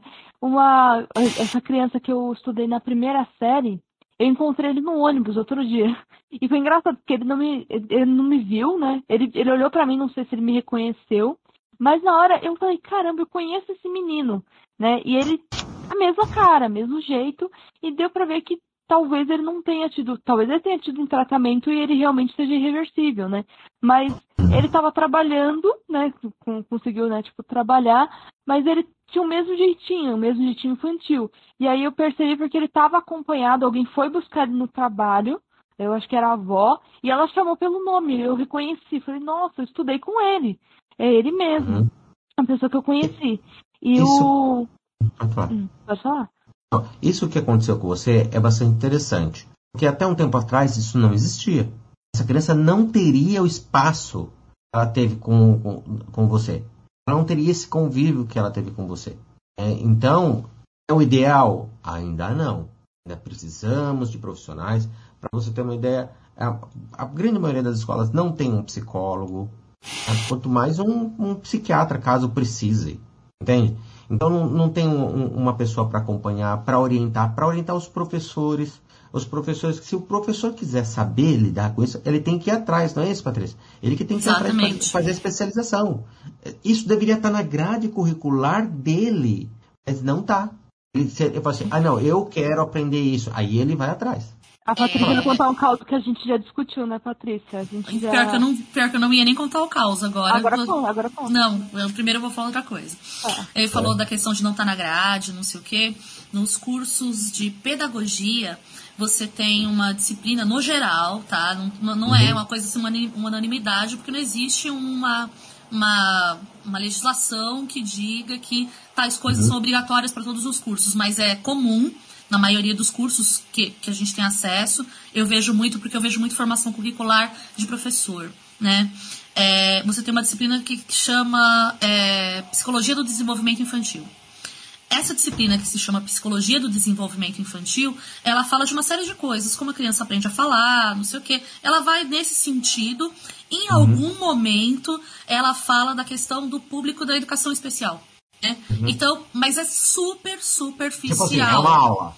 É, é uma aula. é uma aula. Então, assim, uma aula que nós vamos falar de é, transtorno do espectro autista, su, é, altas habilidades de superdotação, é, mas não sei o que, isso, aquilo e tal coisa. E, assim, uma aula. E aí você realmente vai atrás, né? Existe uma, inclusive, a rede estadual na, na Unesp, você tem gratuitamente um curso que é voltado para professores, inclusive, é, que é sobre é, educação para as relações. É, ai, caramba, esqueci o nome. É, é, é, um curso específico para professores que é de educação pa, para os alunos do público da educação especial. Bem interessante e é gratuito na Unesp. Só que você vai atrás e assim, eu descobri porque eu descobri. Porque na verdade também não tem nenhum lugar que estava dito isso, tá? Foi, um, foi uma descoberta que eu compartilhei com algumas pessoas. Quer ver uma, uma coisa interessante? Né? Para você ver como a coisa é complexa. Por exemplo, é, até um tempo atrás era mais fácil você achar uma escola para uma pessoa cega ou para uma pessoa com visão. Para uma pessoa com subvisão, você não tinha. Você não conseguia encaixá-la em lugar algum. Ela, porque ela não era cega, então, se ela, se ela, se ela quiser ter alguma coisa, ela teria que entrar numa escola para pessoas cegas, só que ela enxergava. Aí chegava lá, ela não era aceita porque ela enxergava. Aí ela para a escola normal também não conseguia, porque ela não conseguia enxergar. Vê como que a coisa é complexa? A gente, a gente, a gente tá falando que no, no, no, o ponto focal era, era o, o, os problemas é, psiquiátricos, psicológicos, né? Mas só para ter uma ideia, a pessoa, quando ela tem ali no range? Ela, não, nem, né, né, nem isso e nem aquilo. Isso a gente pode colocar também, por, por exemplo, um, uma pessoa que não necessita de uma cadeira de roda, mas ela tem, ela tem deficiência numa das pernas, ela tem que usar, por exemplo, um, um, uma bengala ou qualquer coisa parecida. Essa pessoa, ela está contemplada? Não. Por quê? Porque até a rampa para ela é ruim, entendeu? Uhum. Porque a escada é ruim para ela, a rampa também. Tem um elevador. Então, existe um, um, um, uma dificuldade, porque é muito grande a diversidade de problemas, sejam elementais, deficiências físicas, é, qualquer tipo de limitação. Tá? Olha, é hiperatividade mesmo. Não, não é, não é uma deficiência, mas é uma, uma, uma incapacidade de manter uma concentração Existem metodologias que fazem com que essa criança mantenha o mínimo de atenção? Existem. Aplicado? Não. Entende? Então, o problema é o quê? Arrumar uma forma de inclusão onde todo mundo é contemplado. Aí sobra quem? O coitado do professor. E quando ele se depara com aquela situação, e ele, e ele corre atrás. Uhum. Muitos professores têm que correr atrás. Como é que eu lido com essa criança que tem essa problemática? Uhum. Posso dar um exemplo só particular? O, o meu filho, ele tem dificuldade em enxergar cores, né? principalmente marrom e vermelho. Né? Desculpa, marrom e verde. Ele, o lápis dele verde quebrou, ele terminou a bandeira do Brasil com um lápis marrom. E a professora chamou a gente. Porque ela não conseguia entender que para ele aquelas duas cores eram iguais. Isso é escola particular, gente. Tá? Acredito que ter uma escola pública, a professora saberia lidar melhor a situação dessa. Também acho. Provavelmente. Então, pela minha experiência, assim, eu também acho, porque é. a gente lida com uma diversidade de, de situações muito grandes. E aí, não só por questões do público da educação especial, mas por questões socioeconômicas mesmo. Então, uhum. é, é, meio que a, a coisa da que a gente fala da adaptação pedagógica. A adaptação pedagógica, ela é, assim, tem todos os matizes de adaptação pedagógica que você possa imaginar, porque a gente lida com isso todos os dias, né? Uhum. E aí, dentro disso, uma fala do Kaique lá no comecinho do podcast, que falou assim que ah, porque as pessoas, né, as instituições não estão preparadas para lidar com. Cara, acho que ninguém está preparado, né? Assim, eh, no, no sentido de institucionalmente, não, não está, porque é um universo muito grande. O, o, o range, como o Paulo falou, ele é muito grande, então não está. O que acontece é você ter essa situação à sua frente e falar: e agora? O que eu faço? Quem sabe lidar com isso? Quem pode me ajudar? Que outras instituições falam sobre isso? Como posso contatá-las? É isso. A educação, dentro da educação, a questão da inclusão, ela é muito isso. É você fazer essas perguntas para você mesmo, como equipe gestora e como professor, e responder essas perguntas cada caso. E isso vai hum. desde as questões físicas e mentais às questões socioeconômicas, que muitas vezes a gente tem que fazer essa adaptação também.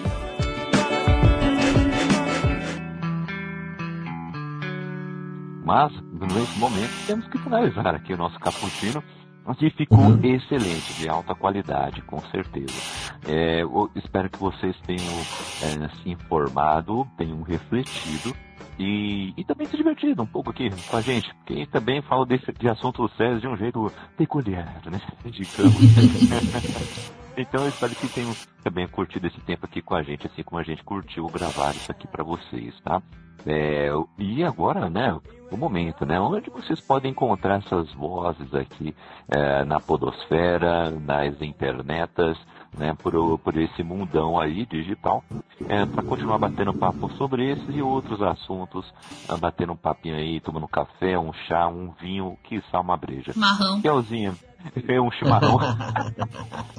Kelzinha, com quem você gostaria de tomar uma breja? Quer dizer, é, onde a galera pode te encontrar para bater um papo? Primeiramente, é importante ter a breja, não, não importa quem é a pessoa. Não, não, não, a companhia que vem depois. A Raquel, assim, é ambidestra. Mas o. Então, eu vou fazer uma, uma indicação aqui no final também. Que é um livro que eu gosto muito. Tem um filme que eu não gosto tanto. E eu acho que não vai eu, ficar claro essa questão de como é complicado isso. Que eu já citei aqui. Que é a Laranja Mecânica. E que mostra todos os problemas de você tratar uma pessoa diferente e impor tudo que você acredita para ela.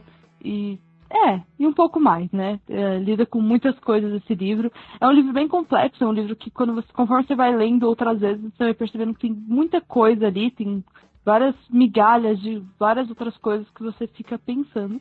Você pode me encontrar no meu Instagram, arroba que é um machado com zero no final ao invés do outro. Eu estou lá no Scooby Goodreads, que está quase atualizado, tá? Ah, olha, ó. Quase. Ó. Hum. Quase. É que eu tenho alguns que eu esqueci, os livros que eu li, mas, mas eu atualizei, gente. Eu atualizei semana passada. Fazia um ano que eu não atualizava, Paulo, pra você que não tá você aqui. Fazia um ano. Mas aí eu tô aqui pegando aqui ainda, mas tá quase atualizado. Então pode me adicionar lá. Talvez daqui seis meses eu entre lá de novo e eu vou te adicionar. Mas acho que no Instagram é mais fácil, né? Pode me adicionar lá no, lá no Instagram. E eu tô lá no Abacate Brutal. Espero que em breve nós voltemos, né? Porque nós desaparecemos, né, Patrícia? Vamos, Sim. vamos tentar conversar com a galera e tentar agitar pra, pra ver, pra logo ter um abacate. Estamos lá no Narradelas também, que o último Narradelas eu tava lá, a gente falou sobre Babadook, esse, esse filme, esse livro é ótimo, né? Esse filme maravilhoso aí, eu tava junto com a Vicky. Tem, tem um pouco sobre o assunto, que fala de depressão, né? E também, talvez, em algum momento, as pessoas depressivas Também de tratar uma pessoa que é indesejada ali naquela vizinhança. Naquela Deve. galera. É, é mostra, mostra muito a questão da, de como ela é indesejada, né? É bem interessante. E a gente viu um filme é, esses dias atrás, que é A Mulher na Janela, que também trata um pouquinho melhor de como você a- acredita em uma pessoa por ela ter alguma outra questão, sabe? Tipo, muitas vezes você já desacredita naquela pessoa que tudo que ela fala, tipo, senta lá Cláudia, sabe? Então, é, você dá crédito também para essas pessoas. Porque não é porque uma pessoa tem alguma dificuldade em alguma área que ela não tem crédito nenhuma. Isso pra qualquer coisa, tá? Isso eu tô falando de realmente dificuldade porque pode ser qualquer coisa mesmo. Ah, porque essa criança tem dificuldade em matemática, então eu não acredito nela, não acredito que ela vai aprender geografia, história ou qualquer outra coisa.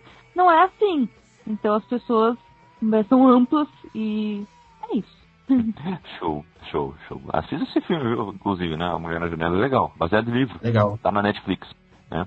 É, e ó, Patrícia, diga pra gente onde a galera pode te achar por aí, o- os seus arrobas, né? É, como a galera agora jovem fala, né? Que é o, arroba, né?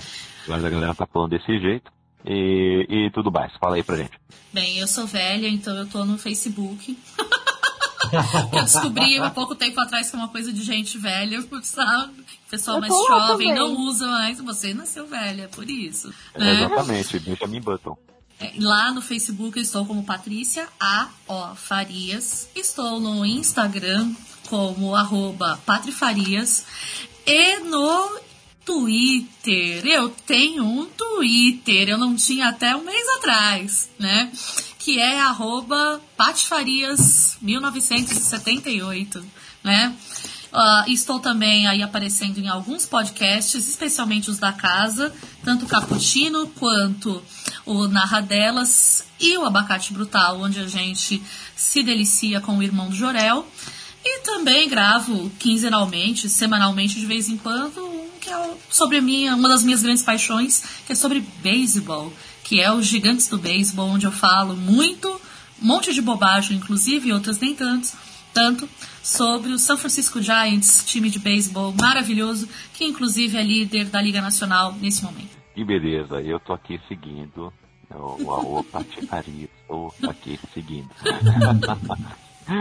Paulo, onde você pode ser encontrado aí nas redes sociais e na podosfera? Manda aí pra gente. Como, como eu sou velho, também tô no, no Facebook. você me encontra lá como Paulo Gomes, apenas. Eu tenho uma página, eu tinha uma página profissional, mas o que acontece? Essa página profissional, eu não sei o que acontece, meu Facebook não distribui. Não sei o que acontece. Eu, eu coloco as coisas lá, ninguém vê. Até um tempo atrás tinha uma boa visualização, mas de um tempo para cá, porque eles ficam forçando a você pagar anúncio. Então, hum. acho que eles não estão distribuindo o conteúdo da, dessa página. Então, não sei o que eu vou fazer com ela. Talvez eu migre ela para o Instagram. No Instagram é Paulo Gomes Psique, né? Arroba, né? Arroba Paulo Gomes Psique no Instagram. E eu tô no Psicocast, né? O podcast sobre psicologia. Né? Lá com o Rafael Cerqueira, a Luísa, Divan, a Heloísa, a Ju, deixa eu ver se eu não esqueço ninguém, a Letícia. Uma turma todo lado do Psicocast, né? Um podcast bastante é, divertido. É, a gente também sempre fala sobre psicologia. Esse tempo atrás a gente tá falando de filmes, a gente tava analisando alguns filmes. Bastante interessante, gente. Curtam lá, vão lá dar uma olhadinha na gente. Boa, boa. É um podcast muito legal, gente. Sigam lá e já são parceiros aqui do Caputino, né? É, está trazendo cada vez mais gente de lá, né? o Luiz, né? Agora tá o Paulo aqui, agregado, ainda vai chamando mais gente, entendeu? É desse jeito. é, é muito legal mesmo, gente. Muito bacana. Bom, eu estou aí no arroba no Twitter e também no Instagram. É, também estou no Scooby no Good Reads é, lá está atualizado, está up to date. Pena que, né, não estou lendo tão frequentemente, mas está atualizado. É, também gostaria de deixar aqui uma dica muito, muito bacana. É, é, tem um, essa questão de se você está se sentindo uma pessoa é, que você acha que as narrativas ao seu redor não se encaixam com a maneira como você pensa. E a Jornada da Heroína é uma releitura de uma estudante do putz, do Campbell, Joseph Campbell, é isso, né? Isso. Hum, é. é. que, que fez a Jornada do Herói. E ele fez a Jornada do Herói, né? É, estudando mitos e narrativas de lugares diferentes é, e analisando filmes e livros e romances diferentes também. Ele viu que tinha um certo padrão ali. Ele formou ali a jornada do herói. E a jornada da heroína é só que diferente, bem diferente.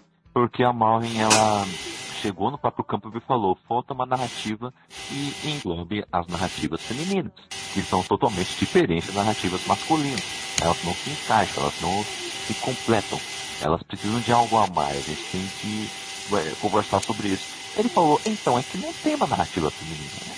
Ela ficou bolada, quer dizer, primeiro ela ficou chateada. Aí depois ela uhum. ficou pistola. Aí ela falou, quer saber? Eu vou fazer um estudo. Tipo, isso é a jornada do herói, né? Você tá ali uhum. e você só precisa decidir, né? Se vai ou não vai. Já na jornada da heroína, você vai ver que tem vários várias outras coisas externas que estão te impedindo. Então não tem como você trabalhar bem, por exemplo, um personagem negro, um personagem que seja gordo, um personagem com alguma deficiência, qualquer personagem que tenha alguma eh, que não esteja no padrão, né, homem branco hétero padrão, ele vai ter que passar por algum conflito durante esse percurso e vai passar por uma, uma questão interna também de se entender, se aceitar e tudo mais. E isso tudo está lá na jornada da heroína. Exatamente. Então são coisas complexas que, que falam de, de rompimentos, de reconciliações, de você conhecer melhor você mesmo. É um mergulho dentro de si mesmo. A, a Jornada da Heroína é excelente. Eu recomendo a vocês, principalmente, seguirem o, o perfil da Flávia Gazi. Flávia Gazi Maravilhosa. É, ela é sensacional. É, tem mestrado em análise do imaginário, análise de games, então ela está sempre aí analisando cultura pop. E tem podcast dela do, do Outro Cavalo, que analisa Crônicas de Gelo e Fogo junto com a Mikan. Tem o próprio Imaginário, que ela fala sobre a teoria do imaginário, né, sobre essa análise. E ela promove alguns workshops, algumas aulas sobre narrativas. Então, fique de olho por lá, porque ela vai abrir turmas em breve e ela vai falar sobre isso. Então, vão lá, porque é algo chega a ser terapêutico. Você conhecer a sobrenatural da heroína. É sério, é muito, assim, é muito bom. É, e vamos gravar um podcast em breve. Mais um para a lista de podcasts a serem gravados em breve. Exatamente. Ela é uma longa lista. Um, uma longa lista. É bom, porque vai durar muito tempo esse caputinho. Vai, né? Eu... E a gente ainda faz repeteco dos temas que a gente já gravou, então. É verdade. Por favor. Vamos fazer repeteco de algumas coisas, é verdade. Então a gente vai falar sobre Jornada do Herói e depois Jornada da Heroína. É, por favor, é, fiquem de olho aí no nosso feed, hein? E é isso, gente. O... Fica essa dica para vocês corram atrás, é legal. É, infelizmente o que está mais fácil de você encontrar é o livro em inglês, mas uhum. há um livro em português por aí, viajando aí nas interwebs, que a gente está procurando ainda. mas você tem um acesso a isso. Ou, por exemplo, você bota no Kindle e usa o, o traduzir, o modo traduzir do Kindle. Ajuda muito. então, é, corram atrás. É muito, muito bom mesmo. Tá, gente? É isso. Ficamos por aqui. O Caputino você pode encontrá-lo também no nosso grupo no WhatsApp. Caputino Lovers aí. Não, não é mais Caputino Lovers não. O Clube do BTB, entendeu? É lá, lá. É, entre o nosso grupo no WhatsApp, vem bater um papo com a gente. E também venha na nossa Twitch, twitch.tv barra Brasil. Beleza, gente? É isso, ficamos por aqui. É, fiquem bem, usem máscara, lavem as mãos, tomem vacina.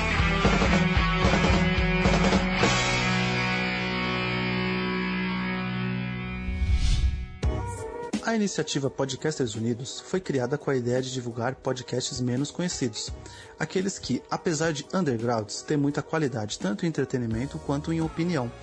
Por aqui você tem a chance de conhecer novas vozes que movimentam essa rede. Então entre lá no nosso Instagram, o arroba Podcasters Unidos, é só escolher e dar o play.